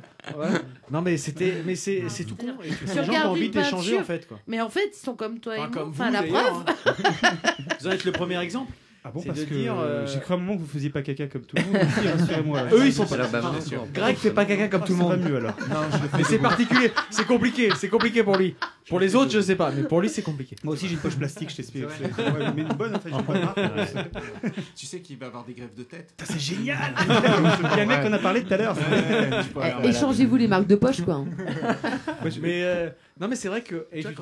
Moi, c'est pas ça. C'est Vous avez dit vous-même que bah, tu te retrouves au même endroit avec Laurent Roquet. Ah non, moi, et, que- et lui va être. Enfin, c'est des gens qui vont être à l'écoute de leur public parce que on se rend pas compte vu de l'extérieur. C'est des gens qu'on est- qu'on entend, qu'on voit à la télé, qu'on voit Ouais, dans mais plein nous, de on pas- Et eux, ils ont une autre vision. Nous, on n'était pas confrontés au Ruquier de la télé, on était confrontés à l'im- à- Au théâtre. Au théâtre. Voilà. Donc c'est pas le même. Enfin, nous, on, on- on a joué avec lui parce qu'il a, il a joué au final euh, dans la pièce alors que c'était pas prévu au départ. Mais et très honnêtement, tu l'homme de télé, euh, il- parce qu'on a joué tous les deux en fait le même euh, le, le même euh, rôle d'ailleurs. En alternance. Parce et que euh, t'étais pris parce ailleurs qu'après, pour je suis parti sur un Oui, je fais tournage. le bouche-trou. moi. Non, alors il faut, il faut dire que Greg, j'ai pas l'impression qu'on l'ait dit, il a été le répétiteur de Ruquier. Donc, Oui, sans- euh, ouais, voilà. Quand même. Il, il fait le bouche-trou, Voilà. mais quand même. Pas- Il a quand même. Bouche-trou, mais pas qu'à moitié. ça. On a connu pire comme répétiteur. bouche-trou, ça. Ricky au réveil. Ce- cela ne nous regarde pas. Mais euh, du coup, euh, qu'est-ce que je disais? Non, Euh, tu es Vous l'avez joué tous les Oui, deux. que- Tu es parti quand. euh, C'était pas du tout l'homme de télé, on n'a pas Ouais. été confronté à cette. euh, on a plus vu ça quand tu es dans les loges après la représentation et que le monde de la télé débarque pour dire bravo, bravo. Et là, tu observes un monde, mais qui est pas le nôtre, c'est pas, c'est pas les acteurs, c'est un monde de télé, d'animateurs. c'est- Ouais. Voilà. Et on est nous-mêmes restés Ça me étrangers à fait ce penser à un- mon coup de cœur. J'ai- une question, tu disais tout à l'heure, euh, euh, voilà, quand on a joué Claudel, euh, Passé à Ruquier, c'est un ada- d'adaptation. Euh, comment il se trouve qu'on vienne chercher, qu'on vienne vous chercher, vous qui faites du Claudel, pour venir jouer du Ruquier? Et comment vous vous adaptez en fait euh, dit, Comment vous sentez Jean-Luc Moreau. Oui, je sais, mais non, non, c'est- pas Non, qui, mais et, et- et j'irai un Bah, peu plus loin, c'est mine de rien, c'est que euh, tous les deux, on va Non, pas vous mentir, c'est pas qui, c'est que vous êtes passé de, effectivement de Claudel à pour Bertrand euh, Plus belle la vie, parce que tu as joué à Plus belle la vie. Entre Joséphine Ange Gardien. Entre autres, Joséphine Ange Gardien. J'ai putain, pas, Julie contente, Lescaut. J'ai pas Mélanie. tout retenu. Grégory a joué dans RIS. RIS. Enfin, la série recherche. euh, section, Section de recherche. Publicité pour euh, la vache, euh, le beurre euh, pr- président Bridelis. Elle est vire. Elle est vire. Fromage frais. Non mais Presque voilà, pour c'est que Orangina. vous avez vous avez un petit peu des des trognes qui peuvent parler à des gens qui peuvent potentiellement nous écouter. Et comment on passe de l'un à l'autre Bah parce qu'on n'est pas assez Sans- connu pour être catalogué, tout simplement. Non mais voilà, Et c'est ça c'est l'avantage. C'est que vous avez vous euh, vous ne focalisez pas sur une seule et même activité. Non. Vous êtes prêts et enfin c'est c'est pas du tout un reproche. hein, Ah mais non, mais ça n'en est pas. Non mais Mais nous, c'est assez confortable de vivre de notre métier, de faire euh, ce chassé-croisé entre des, des pièces avec, euh, avec des, des productions comme celle-ci ou des productions comme les nôtres qui sont plus confidentielles. Et puis d'aller sur, sur de la télé euh, dans des univers qui sont pas les nôtres au départ. Et quoi. vous avez d'ailleurs été très salaud. Parce que Pourquoi? moi, à cause de vous, j'ai regardé quelques épisodes de Plus belle la vie. Ouais, Putain, alors- grave. Et on s'est fadé 3-4 épisodes, je crois, en Ouais. entier. Que, Donc après, je me le suis fait en replay. hein. Delphine m'a dit Ah, il y a Bertrand qui passe dans Plus belle la vie, faut regarder ce soir. Rien, c'est pas ce soir, c'est pas demain, c'est pas après-demain. Ah là là, la gueule. Mais après, non, parce que, quand même, pour l'anecdote, Oui. Bertrand est le parrain de notre fils. Oui. Ouais, t'es trop fier en fait. non, et le Mais- jour de l'anniversaire de Jules, Bertrand nous envoie un texto. Je suis au fond d'une fausse cellule en train de jouer une scène pour Plus belle la vie. J'aurais bien aimé être là, mais je peux pas être là. Oui, Du coup, il fallait absolument, il- non mais il fallait absolument qu'on voit l'épisode et puis qu'on l'enregistre pour Juju. Et donc on l'a guetté, mais putain, on a, on dû s'en Jules, hein. Jules. On a, on a dû s'en faire des quatre. C'est c'est génial votre euh, vie en fait, un peu. finalement, c'est fantastique. Qu'est-ce que- Non, mais on a dû se faire Mais des nous, on 4-5 connaît des, épisodes on de Plus belle la vie. pour Plus belle la voir. vie, Bah on est oui. obligé de les regarder. Bah Moi, je connais ma femme, c'est pas mal comme star. hein. Est-ce que c'est plus belle la vie aussi? Chacun a son, a Bien son, son avis sur, le, sur la série. Moi, je la connaissais pas avant d'y aller, mais en tant qu'acteur, c'est hyper intéressant parce que ça, le rythme de tournage. C'est la façon- merde apparemment quand même. hein. Non, Oui, comment ça se non, passe les, les- les dialogues c'est sont écrits la veille, c'est pas non, ça non, non, c'est Non écrit, c'est écrit en amont, il y a une équipe, etc. Mais Toi, tu les tu apprends la peux veille. pas, euh, tu peux, t'as pas d'état d'âme, quoi. Tu peux pas, tu, tu viens pas avec ton assistant, tu viens Mhm. pas avec tes petits caprices, tu viens pas avec ta fatigue, tu te prends en charge. Tout le monde est au même. Et euh, tout le monde dans la série, que ce soit celui qui a un jour de tournage ou celui qui a depuis 10 ans, tout le monde est au même régime et dans la Même grade, façon d'être traité. Et ça, c'est génial. Parce que du coup, tu te prends en charge. Si tu es stressé, eh ben, tu prends sur toi. Tu te Mhm. prépares d'autant plus. Tu te... C'est à toi de gérer. Tu es pris, tu... t'es- tout le monde est au même niveau. Et en- pour un acteur, c'est génial en fait. Ouais, c'est une Parce autre que école. du coup, encore. tu gères ton stress, tu apprends à te connaître. Ouais, ouais, c'est une autre école. Parce que ça a aussi des défauts aussi, mais bien sûr. Parce que t'as- le rythme est tel que tu creuses pas autant que toi tu sens que tu pourrais Creuser. que tu Mhm. pourrais creuser. euh, Puis du coup, ça va dépendre de ton partenaire, comment il a préparé les choses aussi. Ouais. Mais pour la préparation, euh, puis le rapport à la caméra, l'efficacité, le... cette série à tourner, moi j'ai. T'as appris beaucoup de choses. Ouais, tu j'ai as appris des choses, appris. ouais. j'ai Donc toi, tu es Maxime pour les gens qui pourraient nous écouter. T'étais Maxime. J'étais, il T'es mort Non, il est. Mais non, il est en tôle. Il est en tôle. Ah, Il est en tôle, ce Il est en prison, vous suivez pas ou quoi Peux-tu me confirmer quelque chose? Parce que hi- hier, sachant que je venais, et ayant ma belle-mère et ma mère à portée de main et qui regardent plus belle la vie, Non, mais voilà. je leur ai montré ta photo et elles m'ont dit que tu étais un prof de fac. C'est ça. Exactement, lui. spécialisé dans Aragon. Voilà, et donc ce qui effectivement montrait que c'est es prof de Ah fac. bah, dis, la couche Près d'un avec ses élèves. de- Non, voilà. Ah, le salaud C'était ce ainsi qu'elle qu'on l'a meure. résumé. Voilà. Voilà, qui couche avec ses élèves jusqu'à ce qu'elle meure. Ouais. Oh putain Voilà. Ah oui, En fait, t'as une vraie crevure là-dedans. Rôle de composition. ou- Écoute, hein. Ouais. Je crois que Didouille, une question à poser, ça fait un Didouille, quart ouais, t'as- doit lever. tu as je disciplinée. Non, tout ça pour dire Bon, que- non, je dirais pas ça, mais. Si, Vas-y, ah. Non mais euh, par rapport à ce qu'on disait, euh, quand tu parles de complexe d'infériorité, quand tu vois des euh, gens, ça, parce que oui, tu as sorti le terme de complexe d'infériorité et euh, Starlet a essayé de dire qu'elle dirait pas ça, mais je pense que moi j'ai vu Birdman aujourd'hui, donc euh, c'est l'histoire d'un acteur euh, machin, Moi, mais je pense que clairement ce que vous voulez c'est être- c'est jouer, c'est être acteur et pas être célèbre. En fait, c'est pas ça qui Bah, vous si, importe. si on Ah, veut. la euh, célèbre- euh, Ah bah c'est pas célèbre, on- la on fait pas une célébrité. Laissez-le parler. vas-y, vas-y. Non, mais. Non mais la célébrité c'est une conséquence de ton travail, c'est pas c'est pas un métier en soi donc euh, si ça arrive ben voilà c'est tout mais tu travailles pas pour, Tu travailles pour Voilà. jouer. Après, vous voulez, euh, voilà, votre, ma- euh, voilà, vous Mais non, en même temps, c'est un vrai, un vrai sujet parce que, ayant été élève et prof au cours Florent, on a vu ceux qui n'ont pas cette, cette analyse et qui ont été happés par les photos du, du tapis rouge et qui, euh, qui pensent qu'être acteur, c'est être en photo sur un tapis rouge, en fait. Voilà, bah, c'est qu'être- Et en fait, c'est c'est pour ça que ce que tu dis est un vrai sujet parce que Bah ces oui. gens-là, ils sont la moitié d'une classe quand tu arrives à Paris. Ah Et ouais, c'est il- énorme en fait. Et la quand moitié d'une glosse, c'est Quand énorme. je dis hein. la moitié, c'est parce que je sais qu'on va être diffusé, qu'il faut être poli. T'inquiète pas, on n'est pas diffusé non plus, mais moi, euh. j'étais au cours Florent en 2003. J'ai du buzz. 2002, 2002, 2002, on est trois aujourd'hui de ma classe de première année à vivre de ce métier, à faire ce métier. Ouais. 3 sur 30. Ouais, Et je trouve que c'est normal en fait. C'est parce que c'est pas une question de capacité, une question de savoir-faire, c'est aussi une question, c'est une question d'endurance. Et d'investissement mythe- de soi aussi. Oui, mais parce que le, il y, a eu dans notre époque une euh, Guillaume Canet et Audrey Tautou ont été moteurs de quelque chose parce Mhm. qu'ils ont ou Romain Duris, ils étaient euh, identifiables très vite, très tôt, très jeunes. Donc tous les gens de qui sont 5-10 ans plus jeunes ont voulu ça. Sauf que le créneau était pris, ils étaient là eux. Mhm. Et donc c'est qu'est-ce que tu fais une fois que tu es arrivé dans la place et qu'on t'attend pas parce que Guillaume Canet est déjà là. Syndrome nouvelle star, un petit peu, quoi. Avant l'heure. Avant la le nouvelle principe, star, c'était l'idée. Bah oui, mais c'est. mm, Je, je le comprends aussi, c'est-à-dire c'est des gens qui te font te dire ça peut être possible pour moi Mhm. aussi en fait. Et en fait, quand toi tu comp- comprends que ça va pas forcément se passer comme ça pour toi, c'est la question c'est est-ce que tu vas rester ou, ou pas? Et, et c'est pas forcément ce que tu recherches toi. Parce qu'à contrario, regarde, t'as Bien Julie.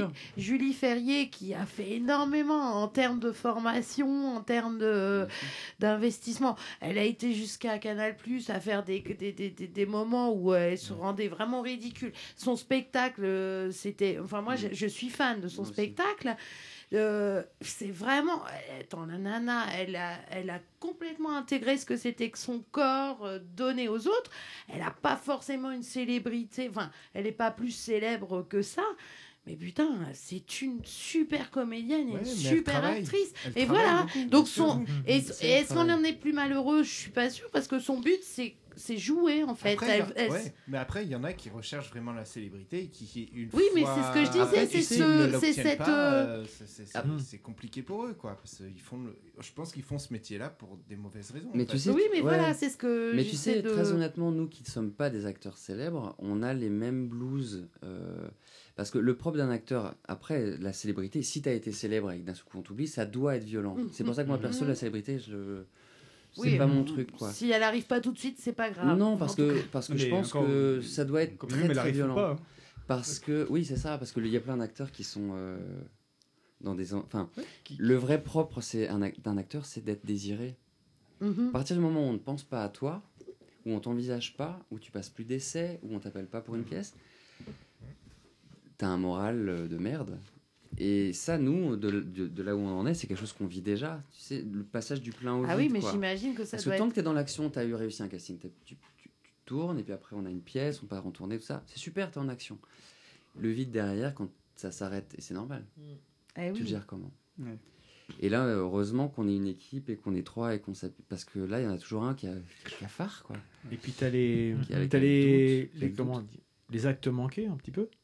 C'est-à-dire Je te, je te regarde, C'est quoi un Non, Les- je crois que j'ai- commencé à l'ébauche tout à l'heure. Les gens qui se retrouvent euh, pris pour un casting, qui sont prêts pour aller à Ah. un endroit, et puis ils se retrouvent. euh, Non mais c'est des C'est choses. une erreur logistique. Non mais, non mais c'est c'est un truc, toi par exemple, tu as fait pris Greg dans un casting, Dans une grosse pub. dans une grosse pub pour Orangina, pour pas les, les citer, et quelques, qu'à quelques semaines de Pepsi, par- Sprite, c'est de- bon, à quelques dire. semaines de partir aux États-Unis, tu te rends compte que ton Quelques passeport, semaines, une semaine, une semaine, tu Une te rends compte que ton passeport n'est plus valide, oh oui, merde. et qu'en gros tu passes à côté de. Parce bah, que le tournage se passait où C'était quel cachet pour combien de jours en Floride Et c'était un cachet, je crois, de 15 000 euros pour 4 jours en Floride. Putain, la gueule. Il y a Non, pas mais voilà. galère, hein. Non mais Ouais. Bon, enfin, il faut payer le billet aller-retour. Ouais, mais ça reste, ça reste des. C'était juste la paye, 15 000. Hors des frais, quoi, c'est ça Tout est pris. hein. Non mais ça reste des choses. Non mais pas l'eau. c'est- des tu cas sais, hein, quand t'as plus de PQ, t'as plus de PQ. Hein. T'as beau, t'appeler euh, Nicole. Kidman, euh, t'as plus de PQ, t'as plus de PQ. hein. Alors ça, J'attendais pas mieux. Surtout que Nicole Kidman a les lèvres en forme de cul maintenant. donc, euh, non, mais c'est vrai. tu vois. Du Non, mais coup- c'est ça. Donc, Non, pour la petite anecdote, après, Greg, il n'a pas fallu lui parler pendant deux mois parce qu'il l'avait un petit peu Mais non, mais amer. c'est- c'est- voilà, c'est tout, c'est- C'est normal. Ça a été un peu gavant. sy- Sympa, il remue le couteau dans la plaie. Ouais, mais c'est Non mais c'est pas ça. Non mais, Ah, ok. non mais c'est juste pour la- montrer que le, Carpe le diem, côté, carpe diem. les gens, enfin, quand t'écoutes Euh, les intermittents du spectacle, c'est des feignants, c'est des gens qui abusent du système, etc. Ils n'ont même pas le temps d'aller changer leur passeport à la C'est- mairie. quoi. Non mais voilà, il y a un moment, non mais c'est que c'est des choses auxquelles les, mais tout le monde ne penserait pas. en fait. Est-ce C'est que tu un- C'est crois surtout a- que les gens, ils, ils, ils- ils savent pas comment ça fonctionne. C'est ça, moi Et je voilà. pense qu'il y a une totale médias, vraiment un ignorance des de gros ce problèmes. que ça Le MEDEF le sait et, et on influence l'opinion sur cette euh, igno- ignorance. Sur- sur un- Bah, justement, les gens font l'amalgame avec euh, le côté euh, célébrité, tout doit être facile. euh, on leur dit, Non. euh, le- Mais si, Non, mais non, je pense- ah, non, non, non, le lambda, euh, si, attends. Bien sûr que oui. aussi, Bien mais- sûr que oui, Ludo. C'est comme nous les fonctionnaires, on a deux mois de vacances. Mais toi t'es une Voilà. grosse feignasse aussi, c'est autre chose. Toi c'est autre chose. De moi, l'été. Juste pour remettre euh, l'intermittence au bon endroit, c'est qu'à la base, l'intermittence c'est une caisse de cotisation interne aux. Parle bien dans ton micro parce que je pense que c'est un sujet encore plus intéressant que le reste. Et parle bien dans ton micro. L'intermittence, à la base, c'est une caisse de cotisation interne au spectacle. C'est-à-dire que chaque acteur ou technicien, en tout cas, voilà, artiste, euh, cotisait et mettait dans cette caisse et c'était reversé pour les ac- aux acteurs ou techniciens qui ne travaillaient pas. L'État a récupéré cette chose-là et l'a mis dans le régime général, enfin dans le régime euh, chômage. Et du coup, on a maintenant associé déjà à des chômeurs normaux. Parle bien ton micro. euh. Putain. Ah, je suis chiant mais euh, faut qu'on t'écoute bien là, c'est important. Du coup, maintenant, on est associé aux chômeurs normaux. Et comment dire euh, Forcément, quand on, com- on- on compare un chômeur intermittent, enfin un intermittent et un chômeur, le chômeur qui voit les intermittents en train de se dire euh, que si on ne travaille pas, on a euh, des cotisations, enfin on a une, une indemnisation. Quand on travaille, l'indemnisation s'arrête, mais c'est décalé, blablabla. Et qu'en parallèle, il y a des acteurs qui se touchent des 15 000 euros par Eh semaine, des machins, des trucs, des bidules. Ce qu'il faut savoir, c'est que euh, ces salaires-là, il faut les lisser sur l'année. Ouais. C'est oui, peut-être que quand tu pars en tournage, tu as 6 jours de tournage, tu es peut-être à 800 1000 euros par jour. 800 ou 1000, hein, pas 800. 800 ou 1000. Ouais, ça paye vachement bien. Mais c'est. Mais tu sais pas Il ce que faut t'as le derrière. lisser sur l'année, quoi. Tu sais C'est ce que t'as c'est derrière. 6 jours sur 365. Oui, demain, tu sais pas ce qui va Et voilà. Non. Et, et- et il, faut, il faut savoir aussi qu'on cotise comme des malades. C'est c'est- notre compagnie est Oui. taxée à 56% sur les Ouais. salaires Le- pour le les artistes et 64% sur les techniciens. Oh. Et justement, alors ce qui explique, là, dans votre compagnie, vous expliquiez vous- que vous étiez trois. Ouais. Ça veut dire que faire venir quelqu'un en plus, Oui. pour l'instant, c'est Non, non, on pas fait. forcément Ils le d'actualité. font, Ils On le est font. obligé. On le On est fait, mais... Bah oui. Non, mais j'essaie de. Non, non, mais, mais c'est, c'est, tu as raison, c'est-à-dire que les premiers spectacles, tu les fais en interne, comme Ben, ça, ça te coûte le moins d'argent possible. tu- de, de, de, de Bien limiter sûr. la casse en termes de dépenses, quoi. Bien sûr, sauf qu'il y a un moment, si tu veux euh, vraiment en vivre, si tu veux vraiment avancer, il faut, il faut, il faut te jeter, euh, il faut, faut prendre des risques. Bah oui. C'est comme euh, une étape fondamentale pour une compagnie de théâtre, c'est le Festival d'Avignon. Et oui. C'est minimum 10 000 euros à investir. À condition Wow. que- 10 000 euros, quoi. 10 000 À euros? condition, à condition qu'on ne qu'il faut fasse pas sur ce parce qu'il y a il faut louer, Oui, la, il faut louer la salle, il faut le louer le c'est- Ah oui, logement, il faut Loger. bouffer, il faut. euh, Ouais, tu loues la salle. que tu tiens, j'ai une question, train. tiens, un truc tout bête. Je, à force d'écouter des podcasts, je connais une, une compagnie qui s'appelle la Compagnie du Tabou. Je sais pas si vous connaissez. Non. Non. Euh, je, crois que c'est leur nom. Je, je me trompe peut-être, mais il y a le Ou tabou. du le, non, non, le tabou. C'est le tabou, mais bon, bref. Et pour justement aller à Avignon en 2015, ils ont mis en place un crowdfunding Ouais. parce Ouais, que bien sûr, ils ouais. sont incapables de, De le financer le fait d'aller à Avignon l'année prochaine. Ouais, mais le Alors que Avignon, c'est quand même pas, c'est quand même pas les Oscars. Non mais c'est un truc qui Euh, coûte, c'est qui plus coûte des sous. que les Oscars. D'ailleurs, et justement, c'est pour ça que je reviens, c'est que vous avez été euh, au- à Avignon cette année. Vous avez fait Je dis pas de bêtises. Ouais, en on l'a fait en 2014. 2012 pour le vol et en 2014 pour l'inaccessible. Voilà. Mais enfin, tu dis que c'est pas les Oscars. Moi, je suis pas d'accord. Ah oui, moi non Non, mais c'est- Parce que nous, C'est quand- la référence ultime du non, mais festival. parce que hein. si tu veux, c'est une De vitrine. C'est une vitrine. C'est-à-dire que quand tu joues 23 fois d'affilée, ce qui est déjà beaucoup théâtralement en France, jouer 23 fois d'affilée, c'est 23 opportunités de faire venir les programmateurs du, du monde entier, de- surtout de France, mais, mais de partout. Et donc de te faire acheter. Et, euh, et quand tu as investi 10 000 euros et de savoir que tu vas vendre 5 fois ton spectacle, tu sais que du coup tu vas récupérer ta mise. Donc, voir le- ça voilà. s'explique complètement quoi. Bah, bien mais oui, qu'une compagnie veuille Ça se justifie participer totalement, bien sûr. à- au Festival d'Avignon. Bien sûr. Après, Euh, les, euh, ça n'explique pas les coûts.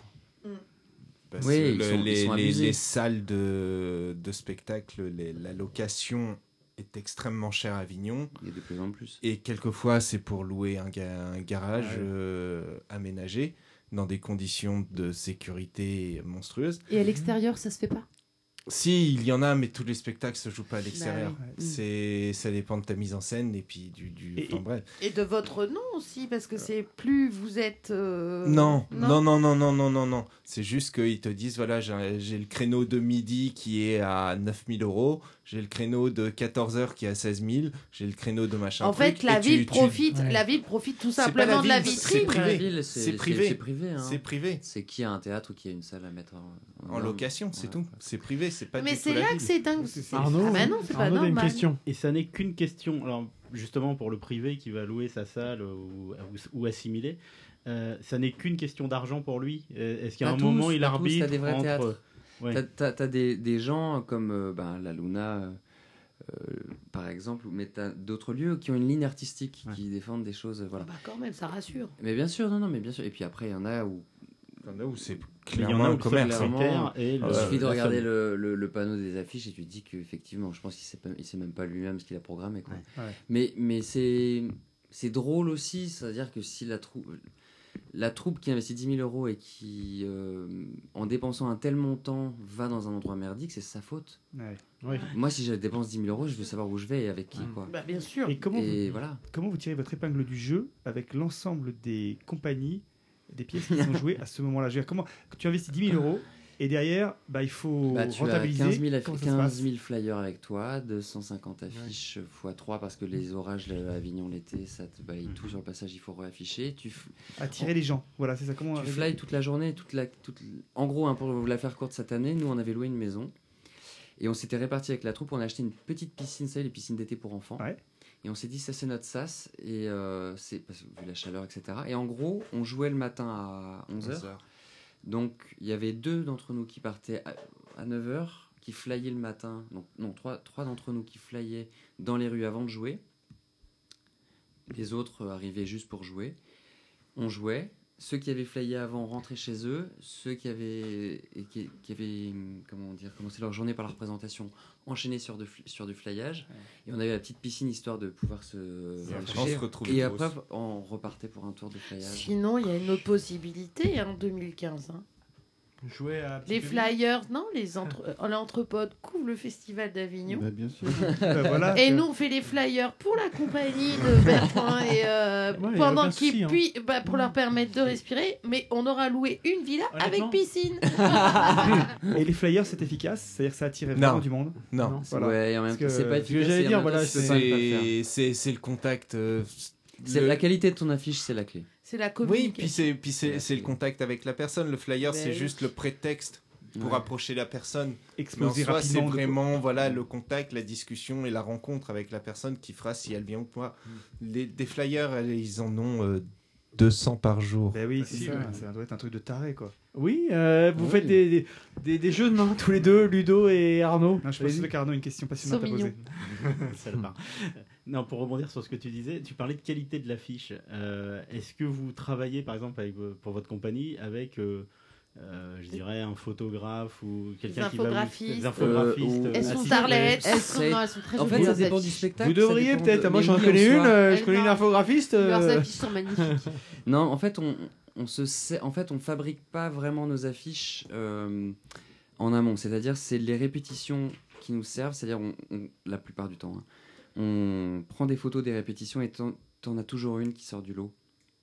Et après, avec un bon photoshopage, tu peux en faire un truc. Mais, mais euh, l'idée, c'est d'aller choper le truc un peu vivant et, et Quelque chose qui échappe à l'essence l'acteur. du, et- l'essence du spectacle. Ouais, voilà.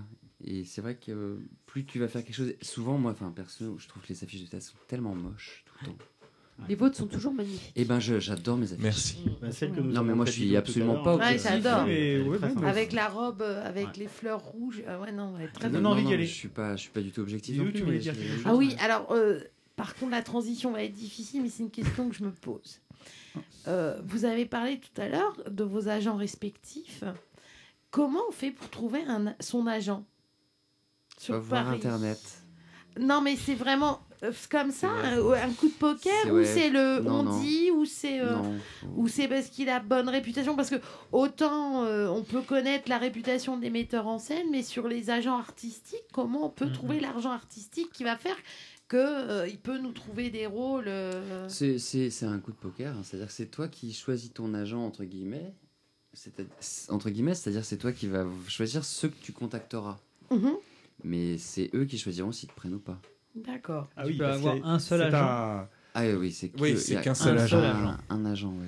Et Ouais. euh, euh, vos agents, euh, est-ce qu'ils ont des, des, des, des- des acteurs qui sont connus ou pas Ou est-ce que c'est ça qui va faire que vous allez les choisir plus que d'autres? C'est un si vous- piège en fait. C'est un Ouais, mais piège, c'est l'acteur voilà, c'est ce que je voulais savoir. C'est. euh. Bah, en fait, raconte-toi, euh, sans nommer, mais tu peux raconter ton expérience euh, de ça. Tu Mais Bézu, la gaz. euh, non, j'avais été, j'ai été dans une des, des, des plus grosses agences de comédiens pendant deux ans. Et euh, en fait, c'est une cage. C'est une cage. euh, T'es pas un acteur connu. euh, c'est hyper flatteur d'y être. Mais en fait, on te fait pas travailler parce qu'ils ont des têtes d'affiche qui leur amènent euh, l'argent Mhm. chaque mois et des grosses sommes.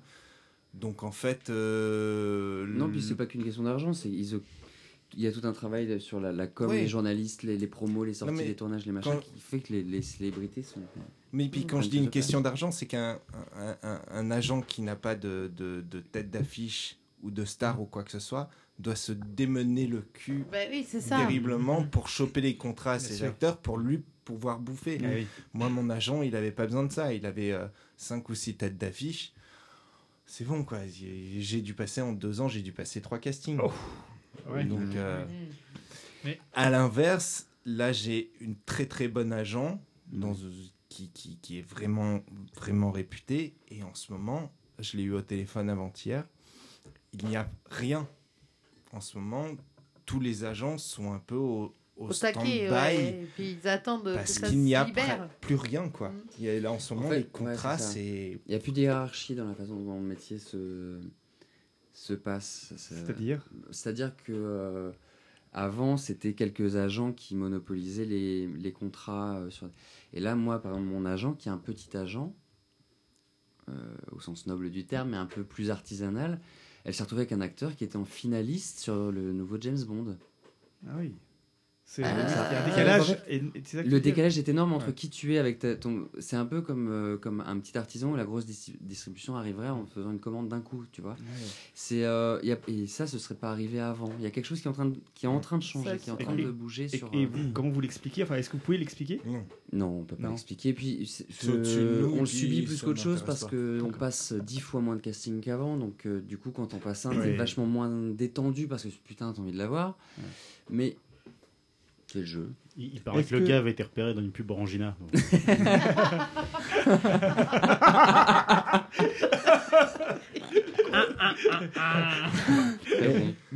Est-ce que, vous, est-ce que vous payez vos, vos agents ou alors ils non. prennent une commission, Commission. sur les contrats C'est une commission qui est, qui est, qui est en, en- en plus. Ouais. Ne jamais payer un casting, ne jamais payer un agent. Parce que Greg disait qu'il est resté 3 ans avec euh, son des agent, qu'il a fait que 3 C'est des castings. contrats moraux en fait. Tu signes Ah, moi. Tu peux pas partir. euh, Sauf, sauf. Si, tu peux partir quand tu veux. contrat, ouais, mais ce moraux, qu'il y a, comme tu dis, ouais, comme, euh, c'est- Ouais. Tu peux partir, mais ce qu'il y a, c'est qu'un acteur sans agent. euh, mais pour, pour un autre, je veux dire pour un autre Eh, mais agent, c'est hyper pour, euh, compliqué d'en si trouver autre, un autre. Oui, mais on l'a tu te fais une mauvaise réputation, On l'a tu fait, te- mais c'est compliqué. Non, Non. tu peux, non, tu peux très vite te faire une mauvaise réputation dans le métier sans être une célébrité euh, pour d'autres raisons. Mais pas pour, pas pour ça, pas pour quitter un agent. Mais nous, on l'a fait de quitter un agent. La seule chose que tu peux pas faire au niveau ju- juridique et moral, c'est ton agent te fait passer un casting, tu l'obtiens, et à ce moment-là, tu dis génial, j'ai en profité pour changer d'agent. Ah oui. Mhm. Parce que c'est l'autre qui, a, qui, qui qui s'est démerdé. Ouais. C'est logique. Ouais, mais ça Mhm. se fait souvent. Ah ouais De. euh, je te dégote un casting, toi tu l'as et tu vas en profiter pour appâter un nouvel agent en disant tiens, je te ramène un contrat. Ça se fait souvent. L'acteur perd toujours au niveau ju- ju- juridique. D'accord. S'il joue à ce jeu-là, il perdra, il perdra toujours et c'est normal. Mais non, non, tu le payes pas et tu euh, et c'est ça qui crée un rapport beaucoup plus sain d'ailleurs. Dites-vous une question? Ouais. Truc très con. Alors, Non, tu te fais du mal là. C'est souvent, euh, c'est souvent le cas. on imagine. Alors là, sur euh, les, les, les sorties euh, ciné qui se sont faites, vous auriez rêvé jouer dans quel film? Tous les films de Xavier Dolan, direct. D'accord. Et toi, Greg Le prochain Jurassic Park. Oh yeah. Ah ouais, merde. Juste pour le trip. Et en- en- au théâtre, euh, euh, le metteur en scène euh, que vous adoreriez avoir pour, euh, la- pour, pour, pour vous mettre en scène. Ah, ah. Stuart Side. Ah ouais? Ah ouais. non, non, Joël Pomera. quoi. Ouais, ouais, non plus. Joël Pomera ou. Olivier Pi. Oui, Pi. Non, moi non. Moi, Wad. Moi, je dis moi. Ah Wad. ouais, merde. Ah ouais, mais là je connais pas, c'est Ah, dommage. Alors, Ouais, voilà. j'ai connu. Mais non, mais j'ai fait Et. Gérard Miroir. Hein Non, mais j'ai fait, alors, j'ai fait exprès. Oh waouh Ouais. Oh, c'est- Wow. c'est machiavélique Mais non. Ta-ta-ta-ta. Mais je suis sûre que s'il vous donne un- une, euh, une pièce de théâtre qui a été mise en scène, ça va vous parler et pourquoi? Si vous pouviez justifier. Ah, ouais, alors là, on rentre plus dans de l'artistique que plus que sur le fonctionnement du métier, mais Bonne ces metteurs en scène qu'on a cités, là, euh, comme on se connaît quand même plutôt très bien, euh, ils, re- ils- ils ressemblent à la théâtralité qui est la nôtre. C'est-à-dire que Pomera, par exemple, il fait. Joël Pomera, il fait toujours un vrai travail, quelle que soit l'histoire. Il est auteur de ses propres pièces, et quelle que soit l'histoire de, de ses pièces, le travail sur la lumière est, est- est- est vraiment extrêmement précis. Pomera, il y a un travail sur la lumière. Wajdi Mouawad, euh, il y a une sensibilité qui est en lien avec. On, parle- on a pas mal parlé de notre pièce Le Vol, qui est une pièce qui prend ce- ses, ses origines sur la dictature en Argentine.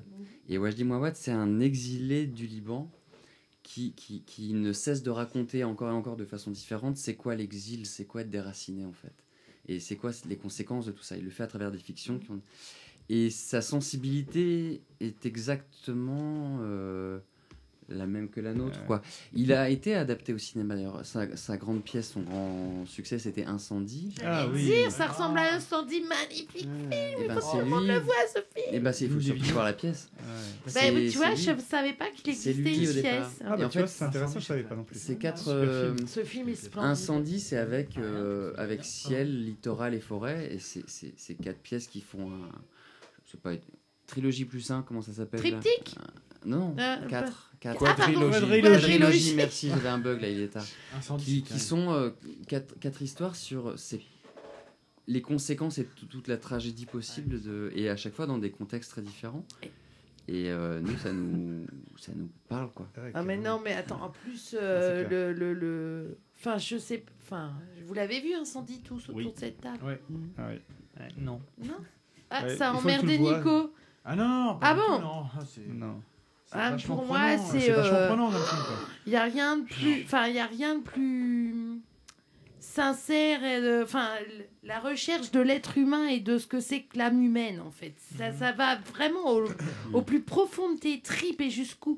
Enfin, ça, ça, ça fait poser plein, plein, plein de questions. C'est un super film, franchement. Ouais, c'est magnifique, c'est- magnifique. C'est de la tragédie classique. Oui, oui. Oui, oui, non, mais tout à fait. c'est purement de la Mais je trouve que, tu sais, au classique, milieu, euh, tu sais, alors moi hein. je suis fan de super-héros, de machin, tout Ouais, que tu veux bien. aussi, ouais. Mais au milieu de tout ça, quand tu arrives à voir ce Mm. film-là, putain, ça te permet de redescendre et puis pff, Mm. pas faire une sorte, si, une sorte d'introspection parce que tu te questionnes, quoi. Et ça, ça fait du bien. Voilà. Et après, tu repars dans ta Kia Et Wolverine. après, voilà.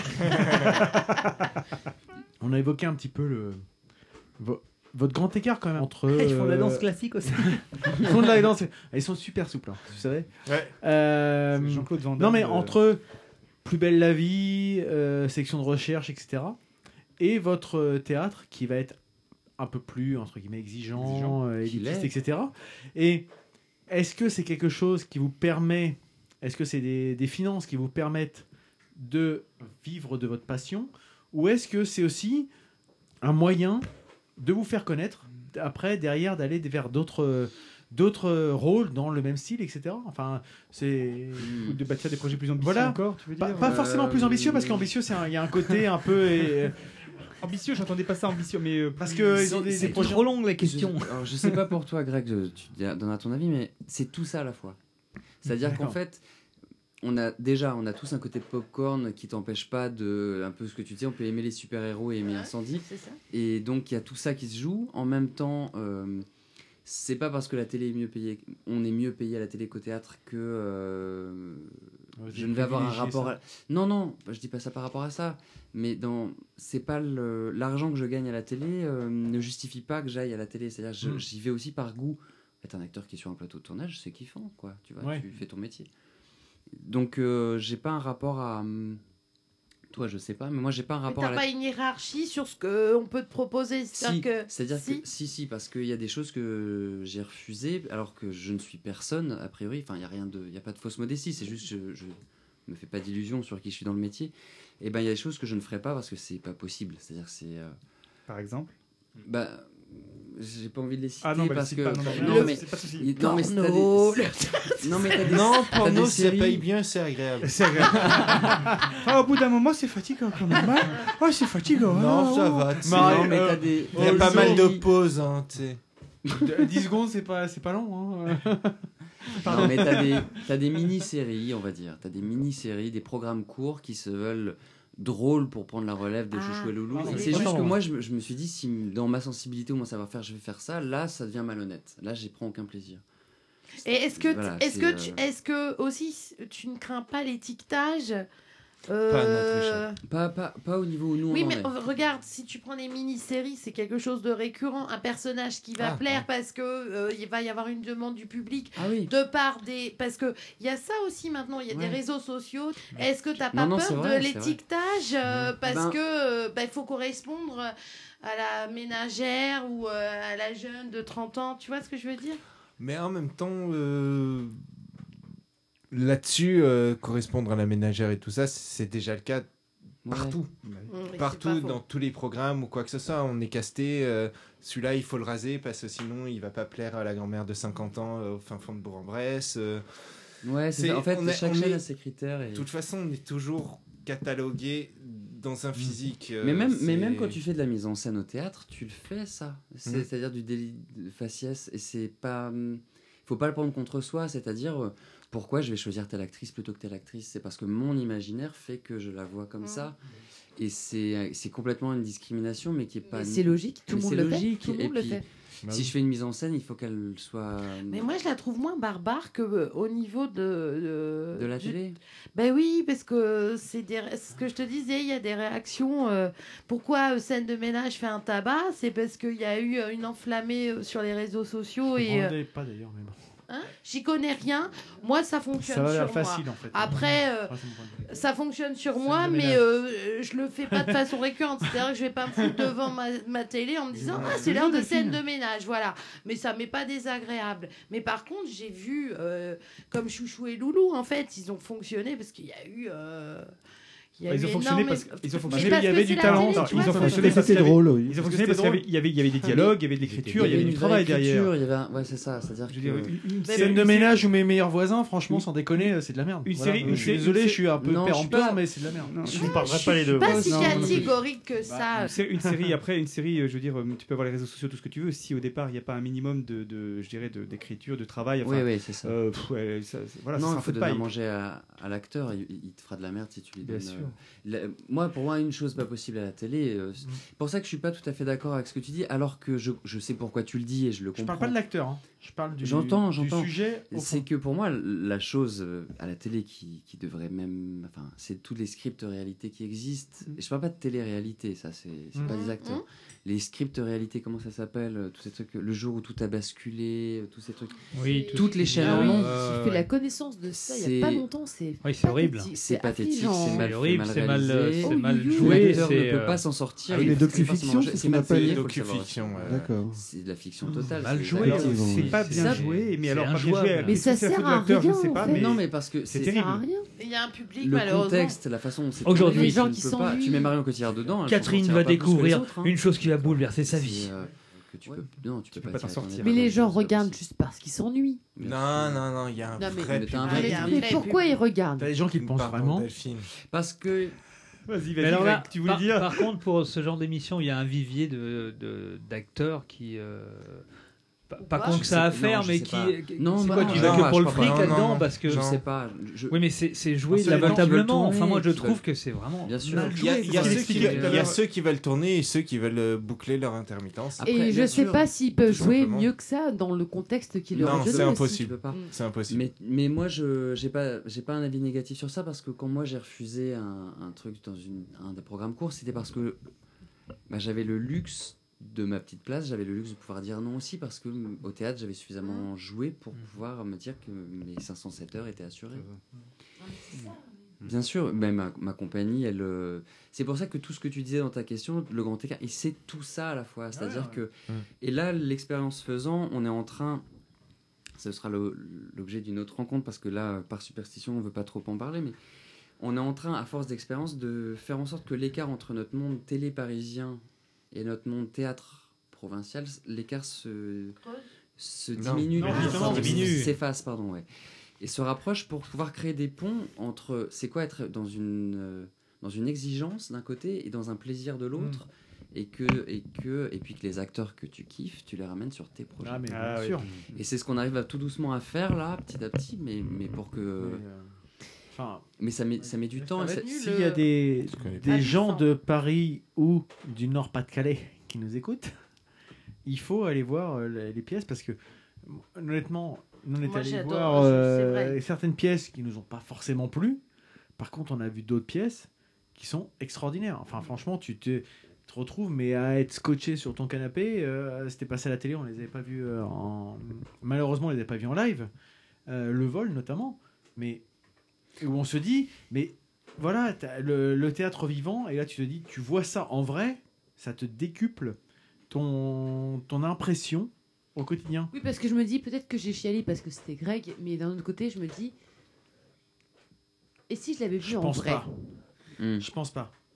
Franchement, ça m'aurait euh, encore plus arraché les tripes en fait. Euh, les étiquettes, elles sont pas là où on pense parce que tu t'es t'es toi-même mis une étiquette sur tes goûts Mais oui. alors que. voilà. Mais. C'est vrai. Enfin, Mais Très on- bien. on fait- non, mais on fait tout ça. Peut-être, pour conclure, est-ce juste- que. Pardon, vas-y Ludo. juste- De là, je me dis juste par rapport à Avignon, la difficulté, j'imagine, ou la frustration qu'on peut avoir quand on se dit on a vraiment un truc fort et euh, comment arriver à aller tirer des gens Ouais. qui sont euh, qui a priori sont pas ce que disait Nico pas forcément euh, euh, spontanément à aller voir ce spectacle là et arriver à se dire on va réussir à convaincre les gens de venir et d'être embarqués C'est une énorme frustration à Avignon en tout cas. Parce que Ouais. quand tu joues au théâtre, quand tu es programmé ou, ou acheté, etc., tu sais que les gens ont choisi de venir te voir à l'avance avec programmation, programme, etc. À Avignon, c'est des coups de cœur spontanés. Ah bah oui, tiens, on avait prévu toi, mais on va aller voir toi. Et, voilà. Et tu sais que. En fait, c'est tu, tu- c'est pour ça que c'est un délit de, un délit de sale gueule Ouais. que tu fais dans la rue en disant Oh, lui, il a une tête à aimer mon spectacle. Et une fois sur deux, tu te trompes d'ailleurs. Mais quoi, euh, ouais, c'est ça. Tu comprends, au- gré des jours, tu comprends un peu qui est ton profil de public. Nous, c'était les ménagères. Nous, c'était les femmes. Vous aviez Les cerné, femmes, en fait, ça Non, dans sur rue, on allait l'inaccessible. voir les femmes. Sur C'est vrai, l'in- vous aviez cerné. Sur l'inaccessible, c'était euh, les femmes. C'est incroyable, pourtant vous avez quand même des sacrées sales gueules. hein. Je ne comprends pas. Sur l'inaccessible, qui est euh, metteur en scène Moi. Qui est acteur Est-ce que toi tu es metteur en scène Je joue euh, aussi, alors, mais- Bertrand et Grégory est acteur. On-. En fait, c'est un- c'est une pièce, parce qu'on parle du vol beaucoup, mais le vol, on, on le joue en juillet. Mm. Là, le- le- l'inaccessible, c'est dans euh, Le semaines. 18 mars. 18 mars et ensuite 12 mai. Ouais, au Et- 20e. Et là, c'est un mélange entre danse, langue des signes, art plastique et théâtre. Ah ouais. Et une ça, durée de vie de pièce comme ça, pour vous, c'est quoi? Bah ça dépend, le vol ça fait Le 4 vol, ans, ça fait quatre ans, l'inaccessible, un c'est an et demi. Un an et demi, ouais, ça dépend. Et là, la pièce qu'on va créer le... dans un an, Nos, on sait d'avance qu'elle va durer 3 ans. Au minimum. Au Parce qu'on a déjà suffisamment de dates pour savoir qu'elle va durer 3 ans. Pas mal. Mais, euh, Mais- voilà. Et par exemple, ce projet-là, qu'est-ce qui fait que. Voilà, celui-ci, pourquoi vous en emparez, Nos Nos Pour- co- comment Ouais. on sait que ça va durer Pourquoi- autant Non, non, pourquoi vous vous en emparez? Pourquoi, euh, Pourquoi celui-là? Pourquoi celui-là? Ça fait longtemps qu'on avait envie de le jouer. en Ouais, fait. bah, en fait, euh, ça fait plusieurs drames qu'on fait au théâtre. Et on avait envie d'une comédie. Ah, Sauf que des bonnes comédies, il y en a peu. Euh, c'est vachement plus facile de pleurer que de rire. Et, euh, et on avait envie, nous, d'y aller. Et en fait, le rythme de cette pièce, il est complètement dingue. Et on sait que ça va nous faire un bon décrassage, un, truc bien. Et puis, c'est nouveau pour nous. C'est un peu en danger aussi par rapport à ce que vous faisiez avant Ouais, complètement. Et c'est une mise en danger aussi parce qu'on va chercher un metteur en scène complètement extérieur qui n'est pas dans la compagnie. Donc c'est Pierre Note. Pierre Note, qui est un artiste associé en rond-point, Mm. qui, euh, qui écrit et qui met en scène et, aussi de son côté. Et la pièce est de Jean-Luc Lagarce. Lagarce. C'est ça. Et ce sera l'année Lagarce l'année prochaine. D'accord. Donc euh, c'est un auteur au programme et au répertoire. Et donc, Et ça va être super. Oui, Starlet Peut-être pour conclure, est-ce que vous pouvez dire qu'au fur et à mesure des années, euh, vous passez de plus en plus de plaisir à faire vos 507 heures ou pas? C'est une jolie question. Euh, ça dépend les années en fait. C'est c'est pas, Euh, c'est pas crescendo. Si, Non. Si, si, si. je peux- si- Ah, c'est Ça dépend. intéressant. ouais, cha- chacun son point a de vue. des accords. voilà, Alors, c'est- Chacun le vôtre, alors allez-y, ça oui. va être intéressant. Vas-y, toi. Non, vas-y. Ben, c'est de plus en plus dur en soi, alors Voilà. que. non, mais. Pour rien au monde, malgré la difficulté, je, je, retournerai pas en arrière, c'est-à-dire euh, les étapes franchies, elles sont franchies, quoi. Et, euh, et que je connais suffisamment d'acteurs qui ont le double de mon âge et qui sont aigris et qui ont renoncé et qui sont négatifs pour que leur expérience me me prépare. C'est-à-dire, enfin, je veux pas rentrer dans un monologue à nouveau là, mais ça, ça, pourquoi Nos, pourquoi l'inaccessible, pourquoi Plus belle la vie, ce ne sont que des choix pour euh, avoir, pour euh, être dans le plaisir. Notre métier, on va pas se leurrer, on sauve pas des vies, quoi. On fait du jeu. Donc si en plus de ça, on prend pas de plaisir, au moment où on le fait, euh, il y, a un- il y a un problème. Donc l'idée, c'est d'être c'est dans- d'ailleurs c'est d'ailleurs le seul métier où on dit quand on part travailler, on va jouer. On va Non, jouer. mais non, Oui, c'est pas c'est- vrai. Quand t'es musicien, tu dis la même chose. Bien sûr, Ouais. c'est des métiers de scène, mais, ouais, euh, c'est ça, ouais. mais c'est- c'est c'est des métiers en même temps remplis Je connais d'aléatoires. pas, toi, le- la musique. Non, je connais pas la musique. Nous, on fait jamais de scène, nous. c'est des métiers qui sont remplis d'aléatoires, de, pré- de précarité, Mm. quoi qu'on dise. Là, on parlait de chiffres tout à l'heure, mais Mm, on reste sûr. dans une Mm. autre précarité. Et je, on a fait le choix d'une liberté. On peut pas, on peut pas le dénigrer. de- Il y a un rythme de vie qu'on a choisi. Ça a une conséquence.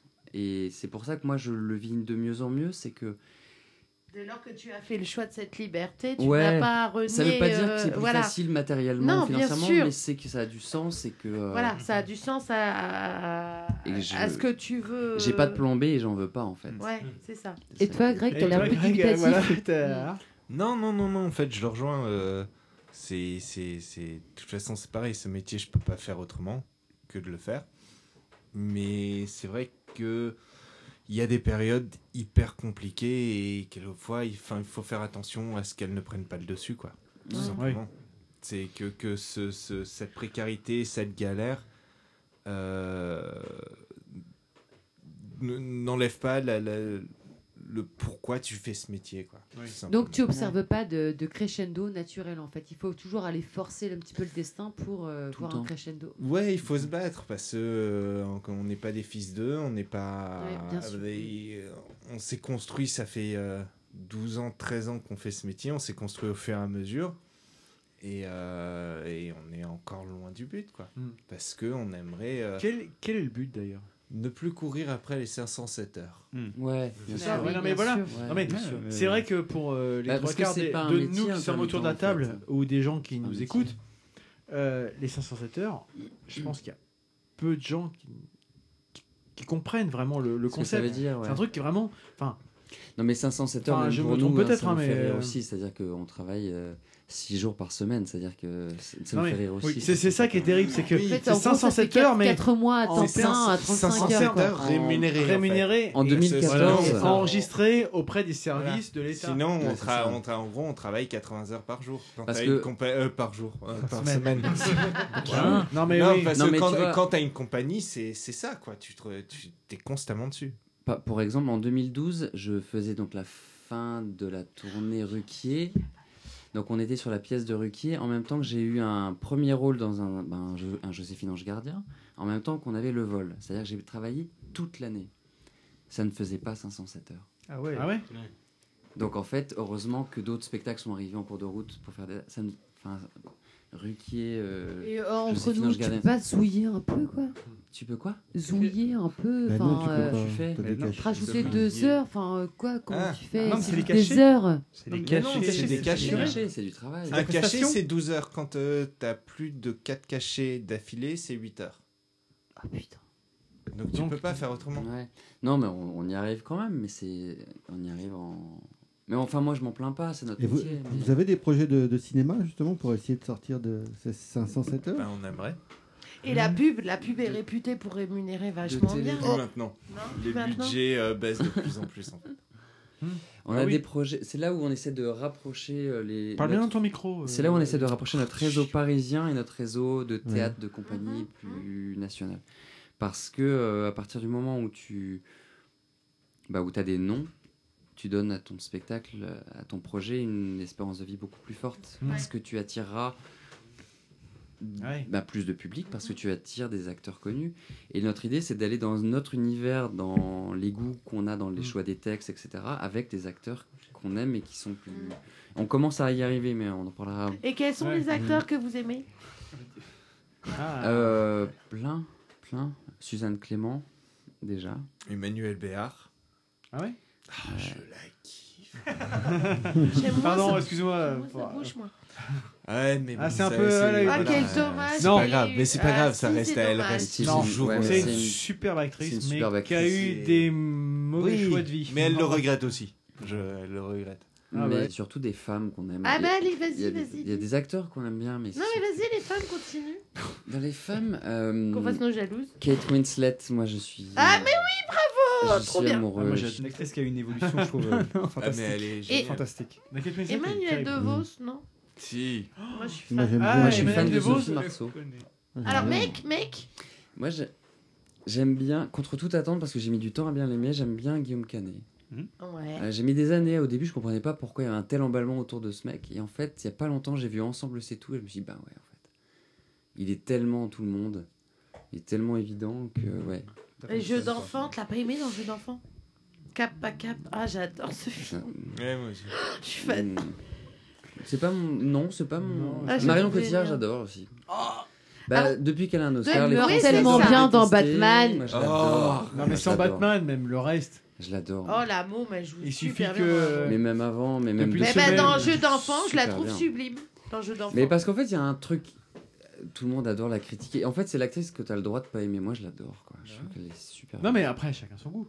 Ouais, bah de toute façon, je suis habitué. J'aime bien Sophie Marceau, donc je suis habitué. Euh, et toi, Greg? En acteur, euh, Anthony Hopkins. Ah Anthony ouais, ouais, ouais, Ah, mais, ouais, ouais. Mais français maintenant. Français maintenant? Bah oui, pour te mettre en concurrence euh, avec Bertrand. Un Dis-moi. acteur français. Un acteur qui me Ah Mhm. Je Ouais, cherche. euh, non, en fait, euh, là, tout de suite, Non, euh, acteur français, je j'ai rien. Pierre Ninet, il est génial. Il est génial. Ouais. Il est- ah, c'est le mec qui a le vent pour Ce- celui Ninet. qui a Non, eu un César Ouais, ouais, pour, euh, pour euh, Yves Saint Laurent. Sans- Entre autres, mais il, il a sas. pas fait que ça. Non, non, D'ailleurs. On a, on a fait, les, on a fait les, les garçons, on a fait les filles, et puis sinon vous êtes plutôt la cire, un tintin, dans ce qu'on va y aller, on va- on va faire la suite aussi. parce que- Ah Il est, il est Il nul, il est nul. Ah non, mais franchement. Euh, Ah non, mais moi j'adore. Moi, j'ai beaucoup aimé J'adore. cette, euh, ce passage. Ouais, moi c'est pas, j'adore. Avec, euh, Et un- j'aurais encore plein de questions à poser, un je sujet ferai qu'on pas. ne connaissait pas. mais On le Peut-être fera en neuf. peut-être que vous reviendrez à notre micro. Avec plaisir. Qui Ah sait, oui, c'est- pour nous dire euh, Parce que, pour les euh, noces, euh, nous, on a- l'inaccessible. on a- Ah, et puis nous on ira. On a un petit peu fait un, un peu nos, nos novices hein, dans l'histoire. Bah, on n'est pas en euh, plein- en même temps. En tout cas, ça nous a donné, enfin moi, ça m'a donné à envie de venir voir vos spectacles. Allez-y, allez-y. pas allez-y, on a dit qu'on irait tous. Allons-y, allons-y. À Boulogne comme à Paris, donc le 18 mars. Au 20e Greg Bertrand, c'est au Au 20e théâtre et tout le mois de juillet au Lucernaire à Paris. C'est ça, Et voilà. Donc, Merci Eh bien, merci, l'invitation. merci, beaucoup. Un vrai plaisir. Vraiment, on a passé un Merci très beaucoup. bon moment. Et le rideau tombe.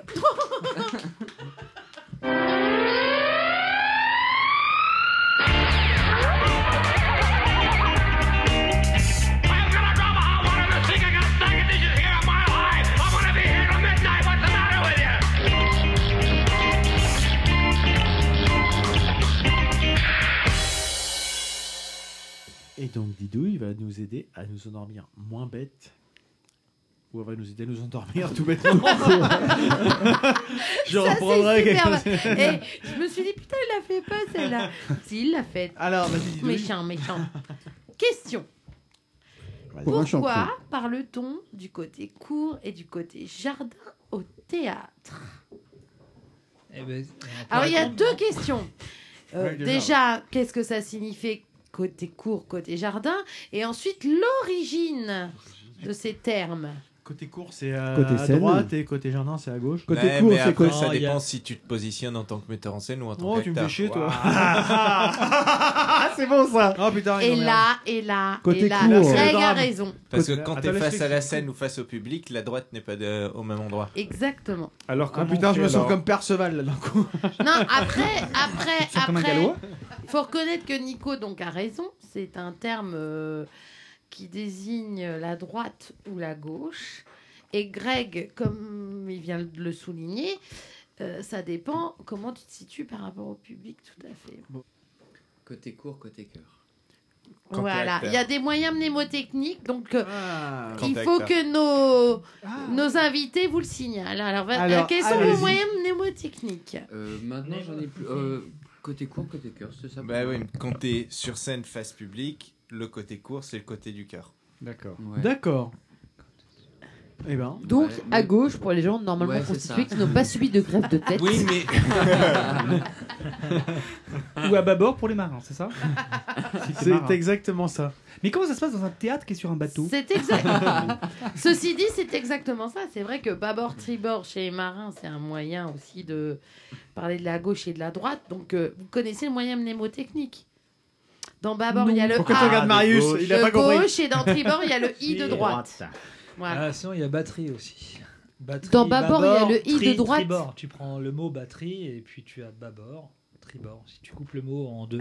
Mais ça donne pas la Il y a tribal aussi. Ouais, ouais, c'est vrai. Non, mais on était sur bâbord, tribord, non on était... Connaissez-vous l'origine de ces termes? Non. On est en train de perdre Starlet. Ça remonte à des temps anciens où, euh, Vas-y, Christophe, ramène-nous ta science. où euh, on jouait le théâtre à l'extérieur. Toi, t'es t'es en train de lire le conducteur Ouais, de non, Didouille. Non, je dis rien du tout, moi. Non, non, pas du tout. Je, je- j'improvise en direct. Non, j'en sais rien en fait. Mais je, je pense que je suis pas loin de la vérité. Eh bien, écoutez, vous- on, se, on, on est en 1784 Le vent à souffle. Paris. Parce qu'il faut être précis quand même. À Paris, où des acteurs répètent le mariage de Figaro. Et les acteurs sont des sociétaires de la comédie française. Et suite à des problèmes de place, l'intendance les a provisoirement installés aux Tuileries, dans la salle des machines. L'endroit fait face à la Seine. La Seine, le fleuve. On est bien d'accord Donc quand quand ils regardent le fleuve, ils ont à leur gauche la cour du palais des Tuileries et à leur droite un jardin qui s'étend euh, à l'époque jusqu'à la place de la Concorde. Et ils ont donc à leur gauche le côté cour et à leur droite le côté jardin. D'accord. Voilà. Merci Tata Didouille. Merci, merci. Ces appellations ont servi. C'était vraiment très intéressant. La technique Merci, aujourd'hui, elle est formidable.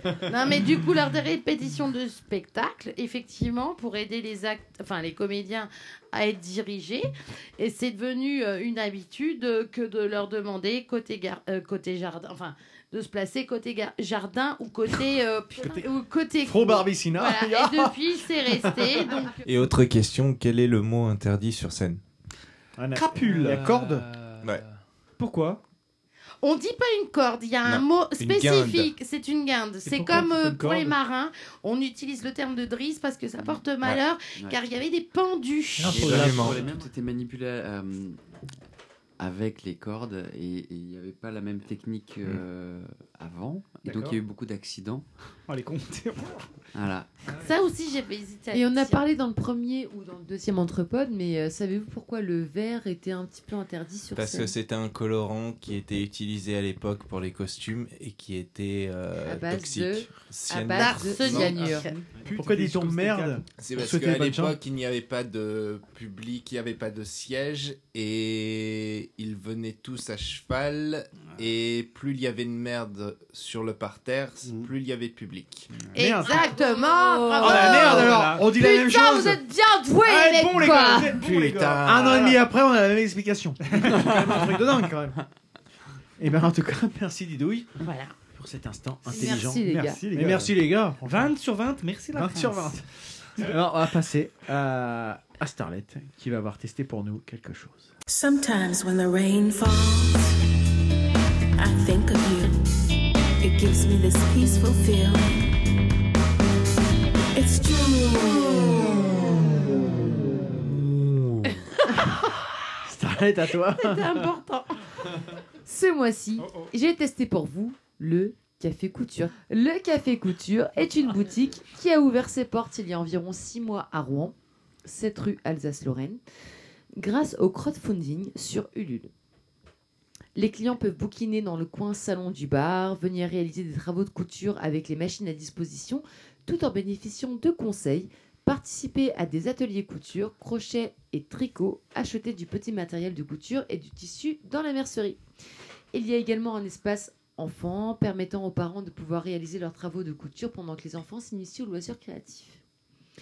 Je me suis donc inscrite à un cours d'initiation à la machine. Ah, putain, À la. Micheline. À la Micheline. C'est marrant, je le voyais pas venir du tout celui-là.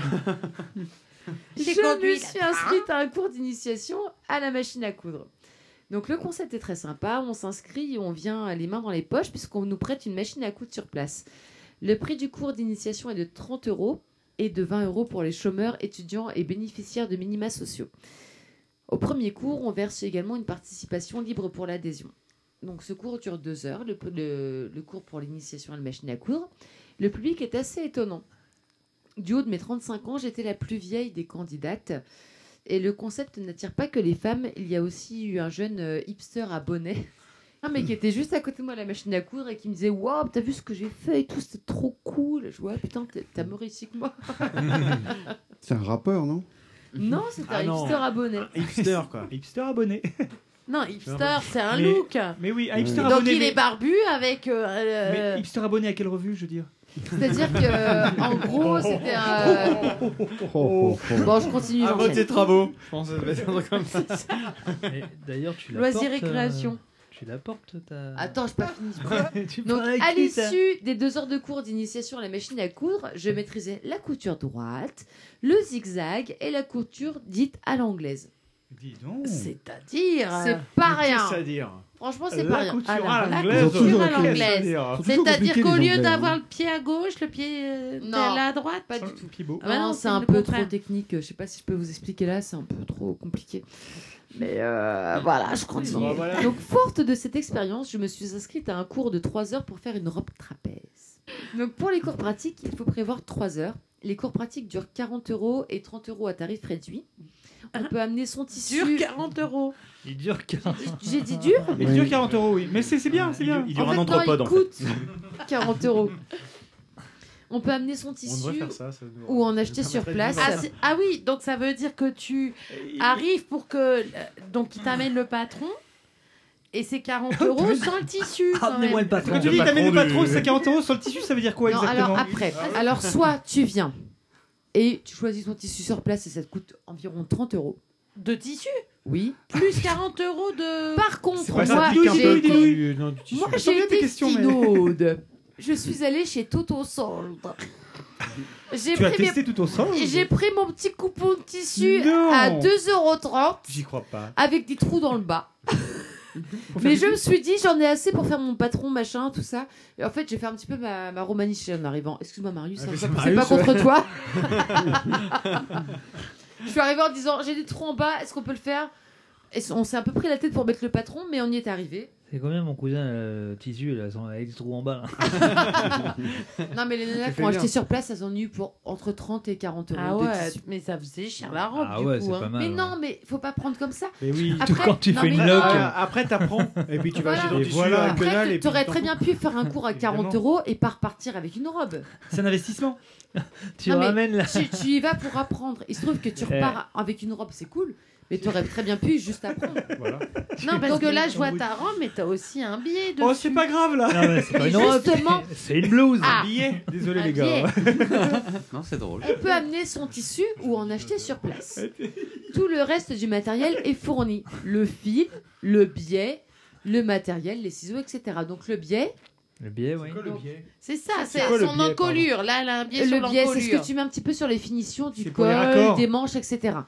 Donc là, il se trouve qu'en haut, ils m'ont trouvé un biais qui allait avec ma couleur et sur les, les bords, ils n'avaient pas assez. Donc, Bah, t'as euh, pris le tissu que t'avais. on a pris le tissu de ma robe. Non, mais je Donc, peux- en gros, Vas-y Starlet, vas-y, on est j'ai avec toi. acheté un coupon de tissu chez Toto à 200 euros et 30 centimes. C'est c'est bien. Ma robe m'est revenue à 32 euros et 30 centimes. Et la nana qui m'a fait le cours, qui s'appelle Lily Cox, donc Lily Cox, a dit Je laisse le patron sur place. Si vous le voulez, vous venez avec des feuilles calques et vous le décalquez. Et donc, je pourrais en faire plein.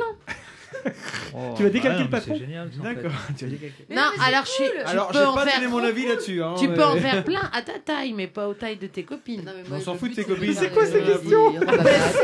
Parce que le but du jeu, c'est que son cours, il serve à ses copines. Bah non, à ma gueule. Tu crois, tu crois quoi là? Ah bah voilà, j'attendais Au ce. pire. Je me disais, c'est dur. On avait quand même pas de moment surréaliste dans l'émission. Au pire, Lily m'a- Cox m'a appris que Et c'est une taille. c'est C'est ta- la nana qui m'a tout appris, quoi. C'est Toi, t'as- moi. toi, t'as suivi la discussion. toi.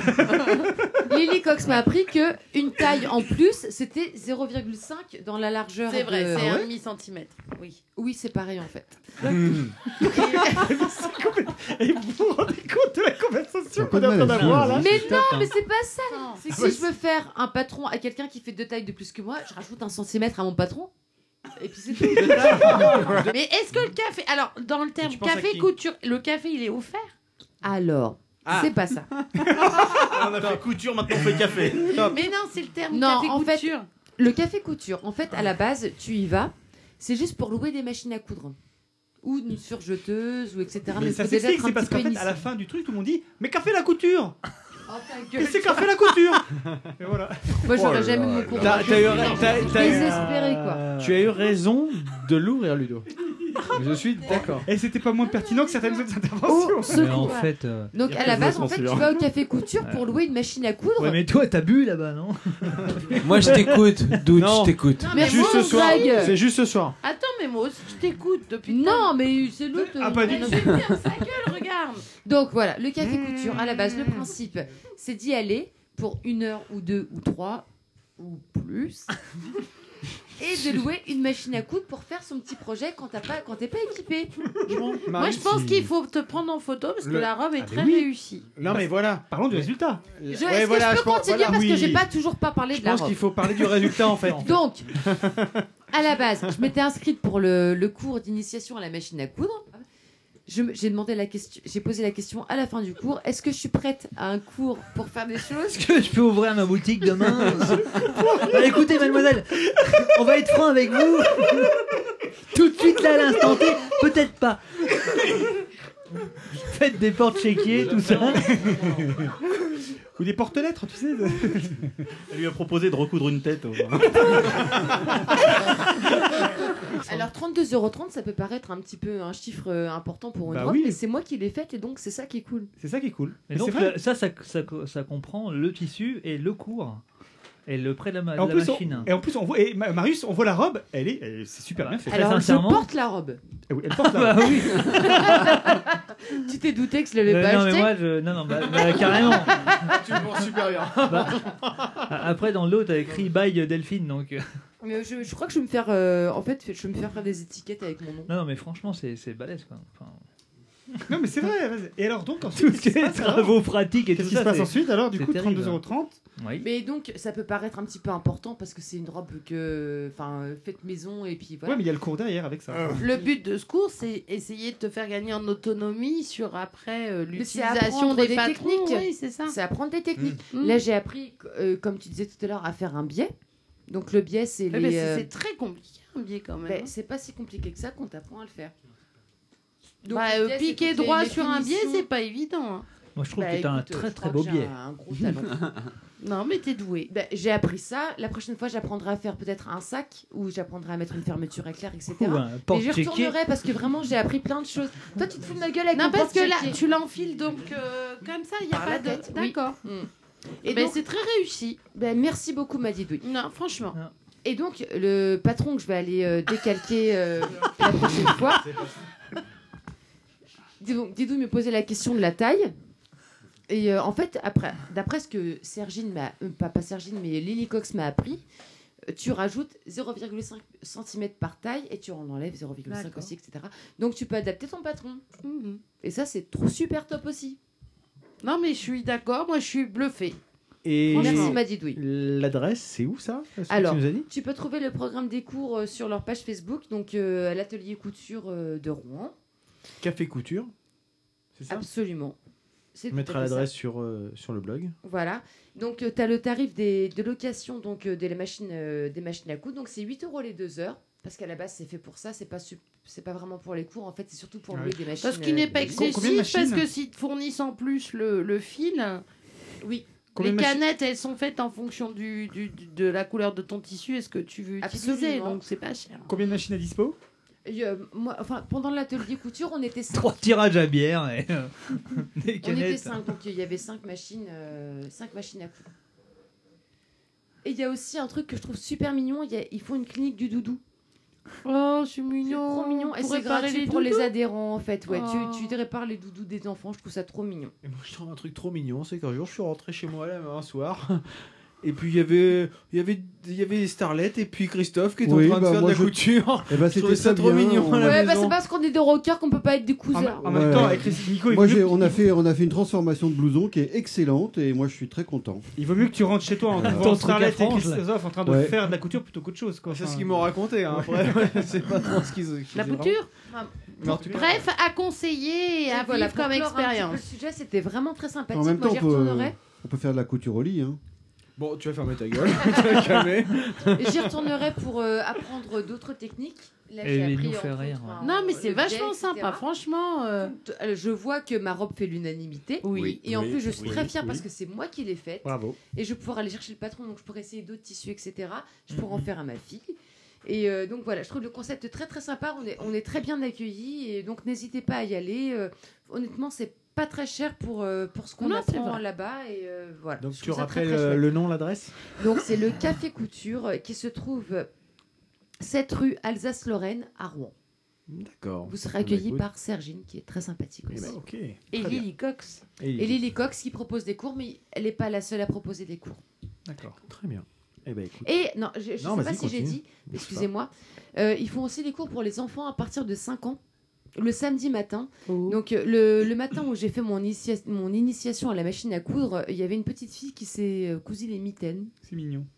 Mais je trouve ça trop Ouais. mignon. Il elle s'est fait sa petite paire de mitaines, elle est ressortie, elle était fière comme tout. Je pense que je vais emmener ma fille parce que dès que je sors la machine à coudre, c'est. Oh. Je pense que tu peux emmener ton fils aussi. hein. Oui, mais il a pas l'âge. a- C'est parce qu'il a pas l'âge que je l'emmènerai pas parce que c'est à partir de 5 Mais ans. en.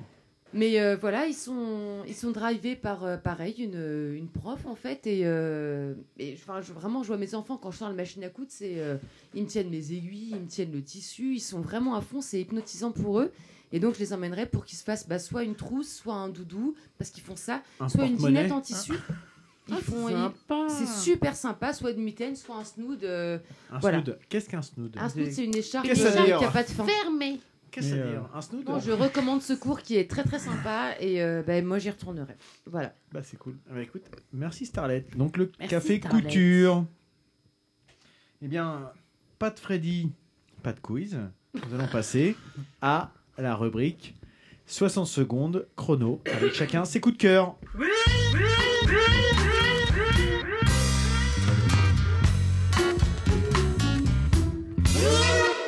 Et puis bah tiens, puisque on va changer un petit peu les habitudes, on va parler de, on va laisser parler nos invités en premier sur leur coup de cœur ou leur coup de gueule d'ailleurs, puisque on a souvent l'habitude de parler de, coups de cœur, mais il peut y avoir aussi des coups de gueule, hein, ça peut arriver. Là, Marius me fait des, des grands signes, donc euh, on verra. Mais tiens, euh, Grégory. Greg, pardon. Grégory, ça me, ça Non, me fait bizarre. par Bertrand d'abord. Bertrand d'abord J'ai besoin de réfléchir. T'as besoin de réfléchir Laissons Bertrand nous présenter son coup de cœur ou son coup de gueule. Euh, moi, c'est un coup de cœur. Attention, c'est parti, le chrono va commencer. Christophe, tu es prêt? C'est parti. Euh, en fait, j'aurais pas besoin de 60 secondes, c'est trop. Moi, c'est l'intégrale de Black Sad, la BD. C'est les 5 histoires. L'auteur, c'est Diaz Canales et c'est en association avec Guarnido. Voilà, c'est tout. C'est euh, non mais ouais Black Sad. Fait, Pitch, le pitch. Le c'est ton coup de pitch, cœur C'est des enquêtes. C'est c'est un, c'est un détective privé. C'est un chat? C'est un chat. Ouais. C'est euh, l'u- l'usage des animaux dans la BD est hyper pertinent. Ça a un vrai sens. C'est hyper bien écrit, hyper bien dessiné. Et c'est euh, c'est euh, t'as envie de- t'es au cinéma en fait. Et l'album est magnifique en plus. L'album est magnifique, les dessins sont sublimes. Mais enfin c'est voilà. L'usage des animaux, c'est comme dans euh, celui de Spiegelman, Mouse? Mouse, euh, c'est différent. C'est différent, mais ça a la même expressif, en fait. intelligence en Ouais. fait. C'est la même intelligence. Et euh, voilà, l'intégrale de Black Sad vient de sortir et euh, il est magnifique. Jusqu'à Amarillo, donc qui est le cinquième tome. Et c'est le dernier tome ou il y en aura d'autres en fait? Ben, a priori, Non, ils il n'y en aurait que 5. Ouais, il sait, il sait pas trop. il fait- là, pour l'instant, il fait d'autres choses, mais ce que tu m'as montré tout à l'heure, c'est vraiment euh, les, les cinq tomes réunis en, un seul, en une seule intégrale. C'est magnifique. Enfin, Ouais. après, on aime ou on n'aime pas Black Sad, mais Oh, c'est chouette. il y a un Greg, c'est bon? Mhm. oh, oh, Eh ben, oh. écoute, attention, ça va partir. Attends, tu as allez, c'est parti. 60 secondes, c'est parti. Eh ben, moi, je crois qu'on le dit pas assez, mais j'aime la vie. Ah. Mais tu as, tu as toute la vie. Voilà. C'est un petit coup de cœur, il faut le dire. La vie Voilà. Donc, je crois qu'il n'y a pas besoin des 60 secondes. Voilà, c'est dit. Donc, tu veux qu'on mette la chanson des enfoirés ou pas? Attends, mais je rêve où t'es en train de fumer? C'est beau. C'est beau, hein Mais c'était ça, je pensais que tu avais un coup de gueule un petit peu. Non, je l'ai dit tout à l'heure, je vais Ouais, pas si, remettre. t'as dit euh, tout à je- l'heure que t'avais un coup de Mais gueule. ouais, mais je vais pas remettre la couche sur la culture, c'est bon, on l'a compris. Bah, t'as- tu as raison en même temps. hein, faut pas... Non, c'est bon. Tu aimes la vie? J'aime la vie. Eh ben écoute, je pense que nous sommes tous ici. D'accord. euh, dans, dans- dans le D'accord. même esprit.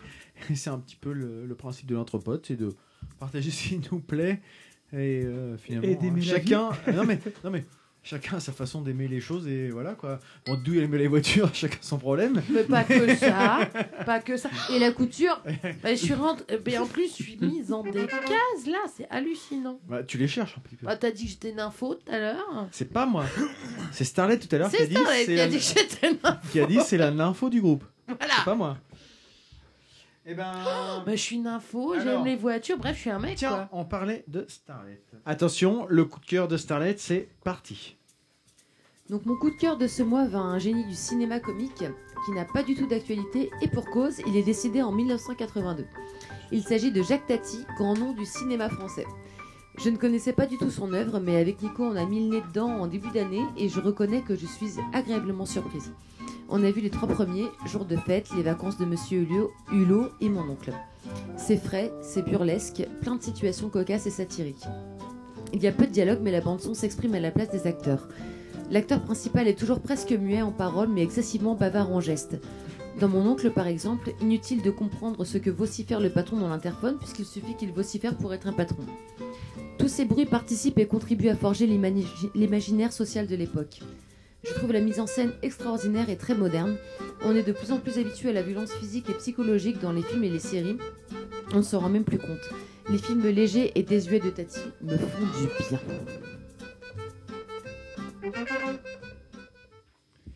Euh, Marie, euh, non, Ludo, tiens. Allons-y pour Ludo. Es-tu prêt? Oui, mon, vas-y. cher- mon cher ami. C'est Et tu balances, voilà. C'est parti. Ouais, mon coup de cœur, moi, va pour une chanteuse qui s'appelle Didi Penny et son groupe qui s'appelle les Dum Dum Girls. Euh, et notamment une chanson que j'écoute pas mal en boucle en ce moment qui s'appelle Cult of Love. Donc, euh, les Dum Dum Girls, c'est un groupe de filles qui s'est constitué en 2008-2009.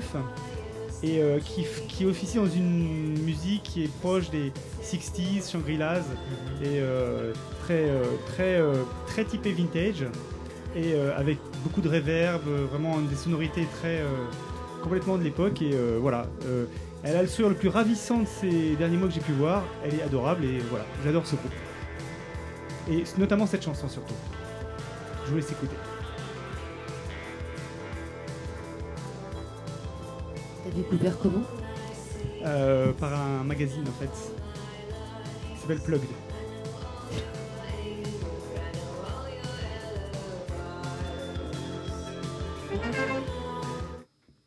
Voilà, écoutez, c'est un vraiment très chouette morceau. Merci Ludo.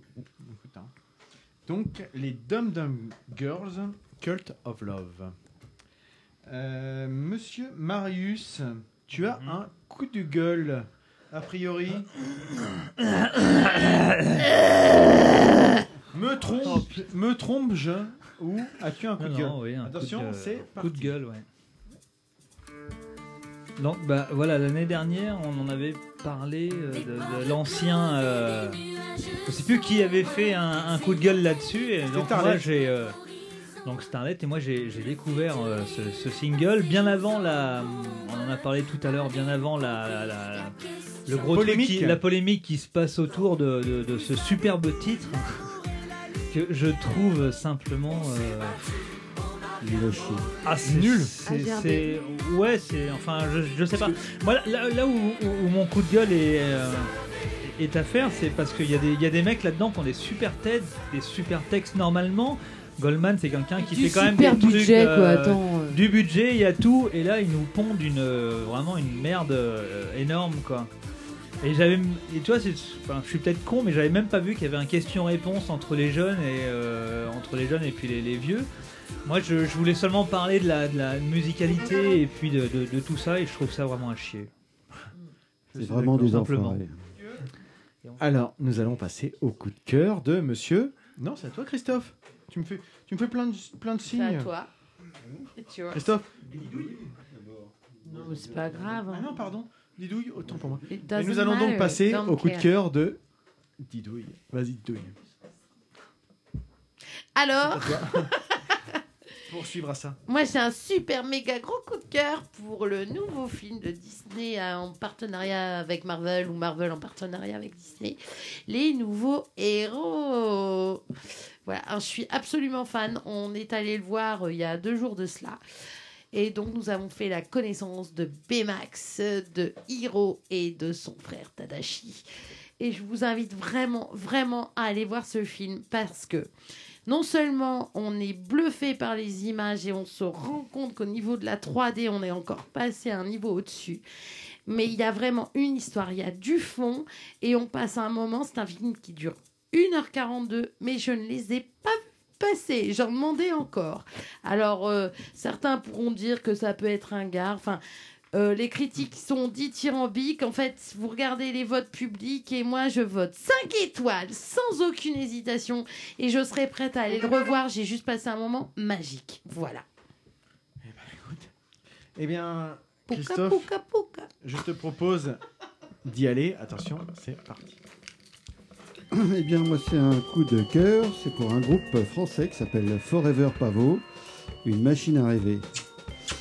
Vous en demandiez pas tant, et bien pourtant, Emmanuel Sornin, un artisan musical à la fois pro de la bidouille et démolisseur de cloisons, l'a fait. Son album est une sorte de pop psychédélique, alambiqué et étoilé, où l'on retrouve les ambiances des westerns en technicolor, des films noirs aux mille reflets et beaucoup d'autres images cinématographiques. Euh, on a l'impression d'être dans, dans des BO formidables, signés ou Ennio Morricone, ou John Berry, ou bien encore Serge Gainsbourg. Il utilise des instruments comme le clavecin, l'orgue, les flûtes, la basse, des basses assez rondes. Et dans l'extrait qui passe, les cigognes nénuphars, les textes sont carrément barrés. Je vous laisse écouter.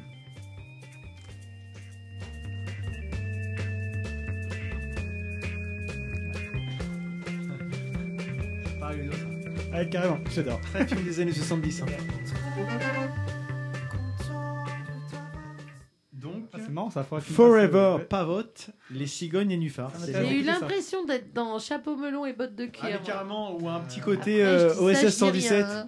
Mais c'est carrément. euh, ouh, c'est loin. C'était très bien. J'avais un nom. Bah écoute, euh, je vais laisser la parole à Monsieur Arnaud. Alors, 60 secondes pour évoquer les 7 premières saisons et demie de Mad Men, c'est trop court. Cela reviendrait à vouloir résumer en une minute 10 ans de l'histoire des États-Unis et surtout la vie de son héros, Don Draper, publicitaire de génie, homme quelque peu torturé, doux euphémisme, qu'on admire autant qu'on le déteste. Cette série AMC dresse le portrait de l'Amérique des années 60, où tabac et surtout alcool sont omniprésents au quotidien et au sein de laquelle les femmes peinent à se faire une place dans une société un brin machiste. Mais c'est aussi une formidable série sur la cruauté et les vicissitudes de la vie en entreprise. Alors puisque je n'ai qu'une minute, je dirais seulement que j'attends avec impatience de savoir comment va s'achever le parcours de cette éternelle phénix qu'est le charismatique Don Draper, et ainsi savoir si elle entrera au panthéon de mes séries favorites, juste derrière les inégalables Six Feet Under et Breaking Bad. Rendez-vous donc le 5 avril 2015 pour cette ultime demi-saison, format qui semble être désormais de tradition pour le final des grandes séries US. Ouah, t'as fait ça euh, pro, toi.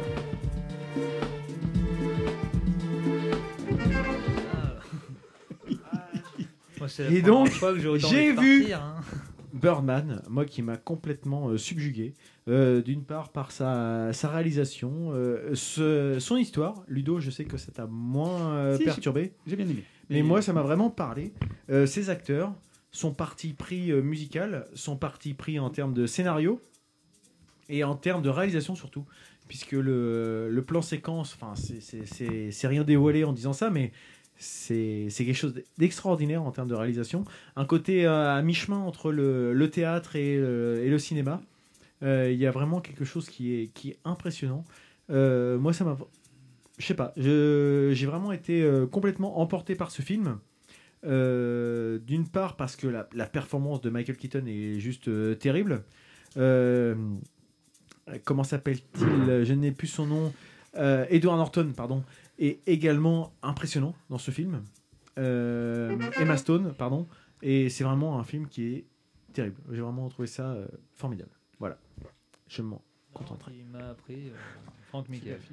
Et donc, en, en conclusion de cet épisode, euh, vous pouvez aimer la page de l'Entrepode, bien sûr, sur, euh, sur Facebook, mais vous pouvez aussi nous laisser des commentaires sur le blog, blog qui regroupe toutes les informations dont nous parlons au cours des épisodes. Vous pouvez aussi, comme euh, certains de nos auditeurs, nous laisser des, messages sur, euh, sur iTunes, que ce soit des commentaires ou des, étoiles, puisque l'avantage des étoiles, c'est que ça nous permet d'avoir une certaine euh, visibilité par rapport à, à tout le reste.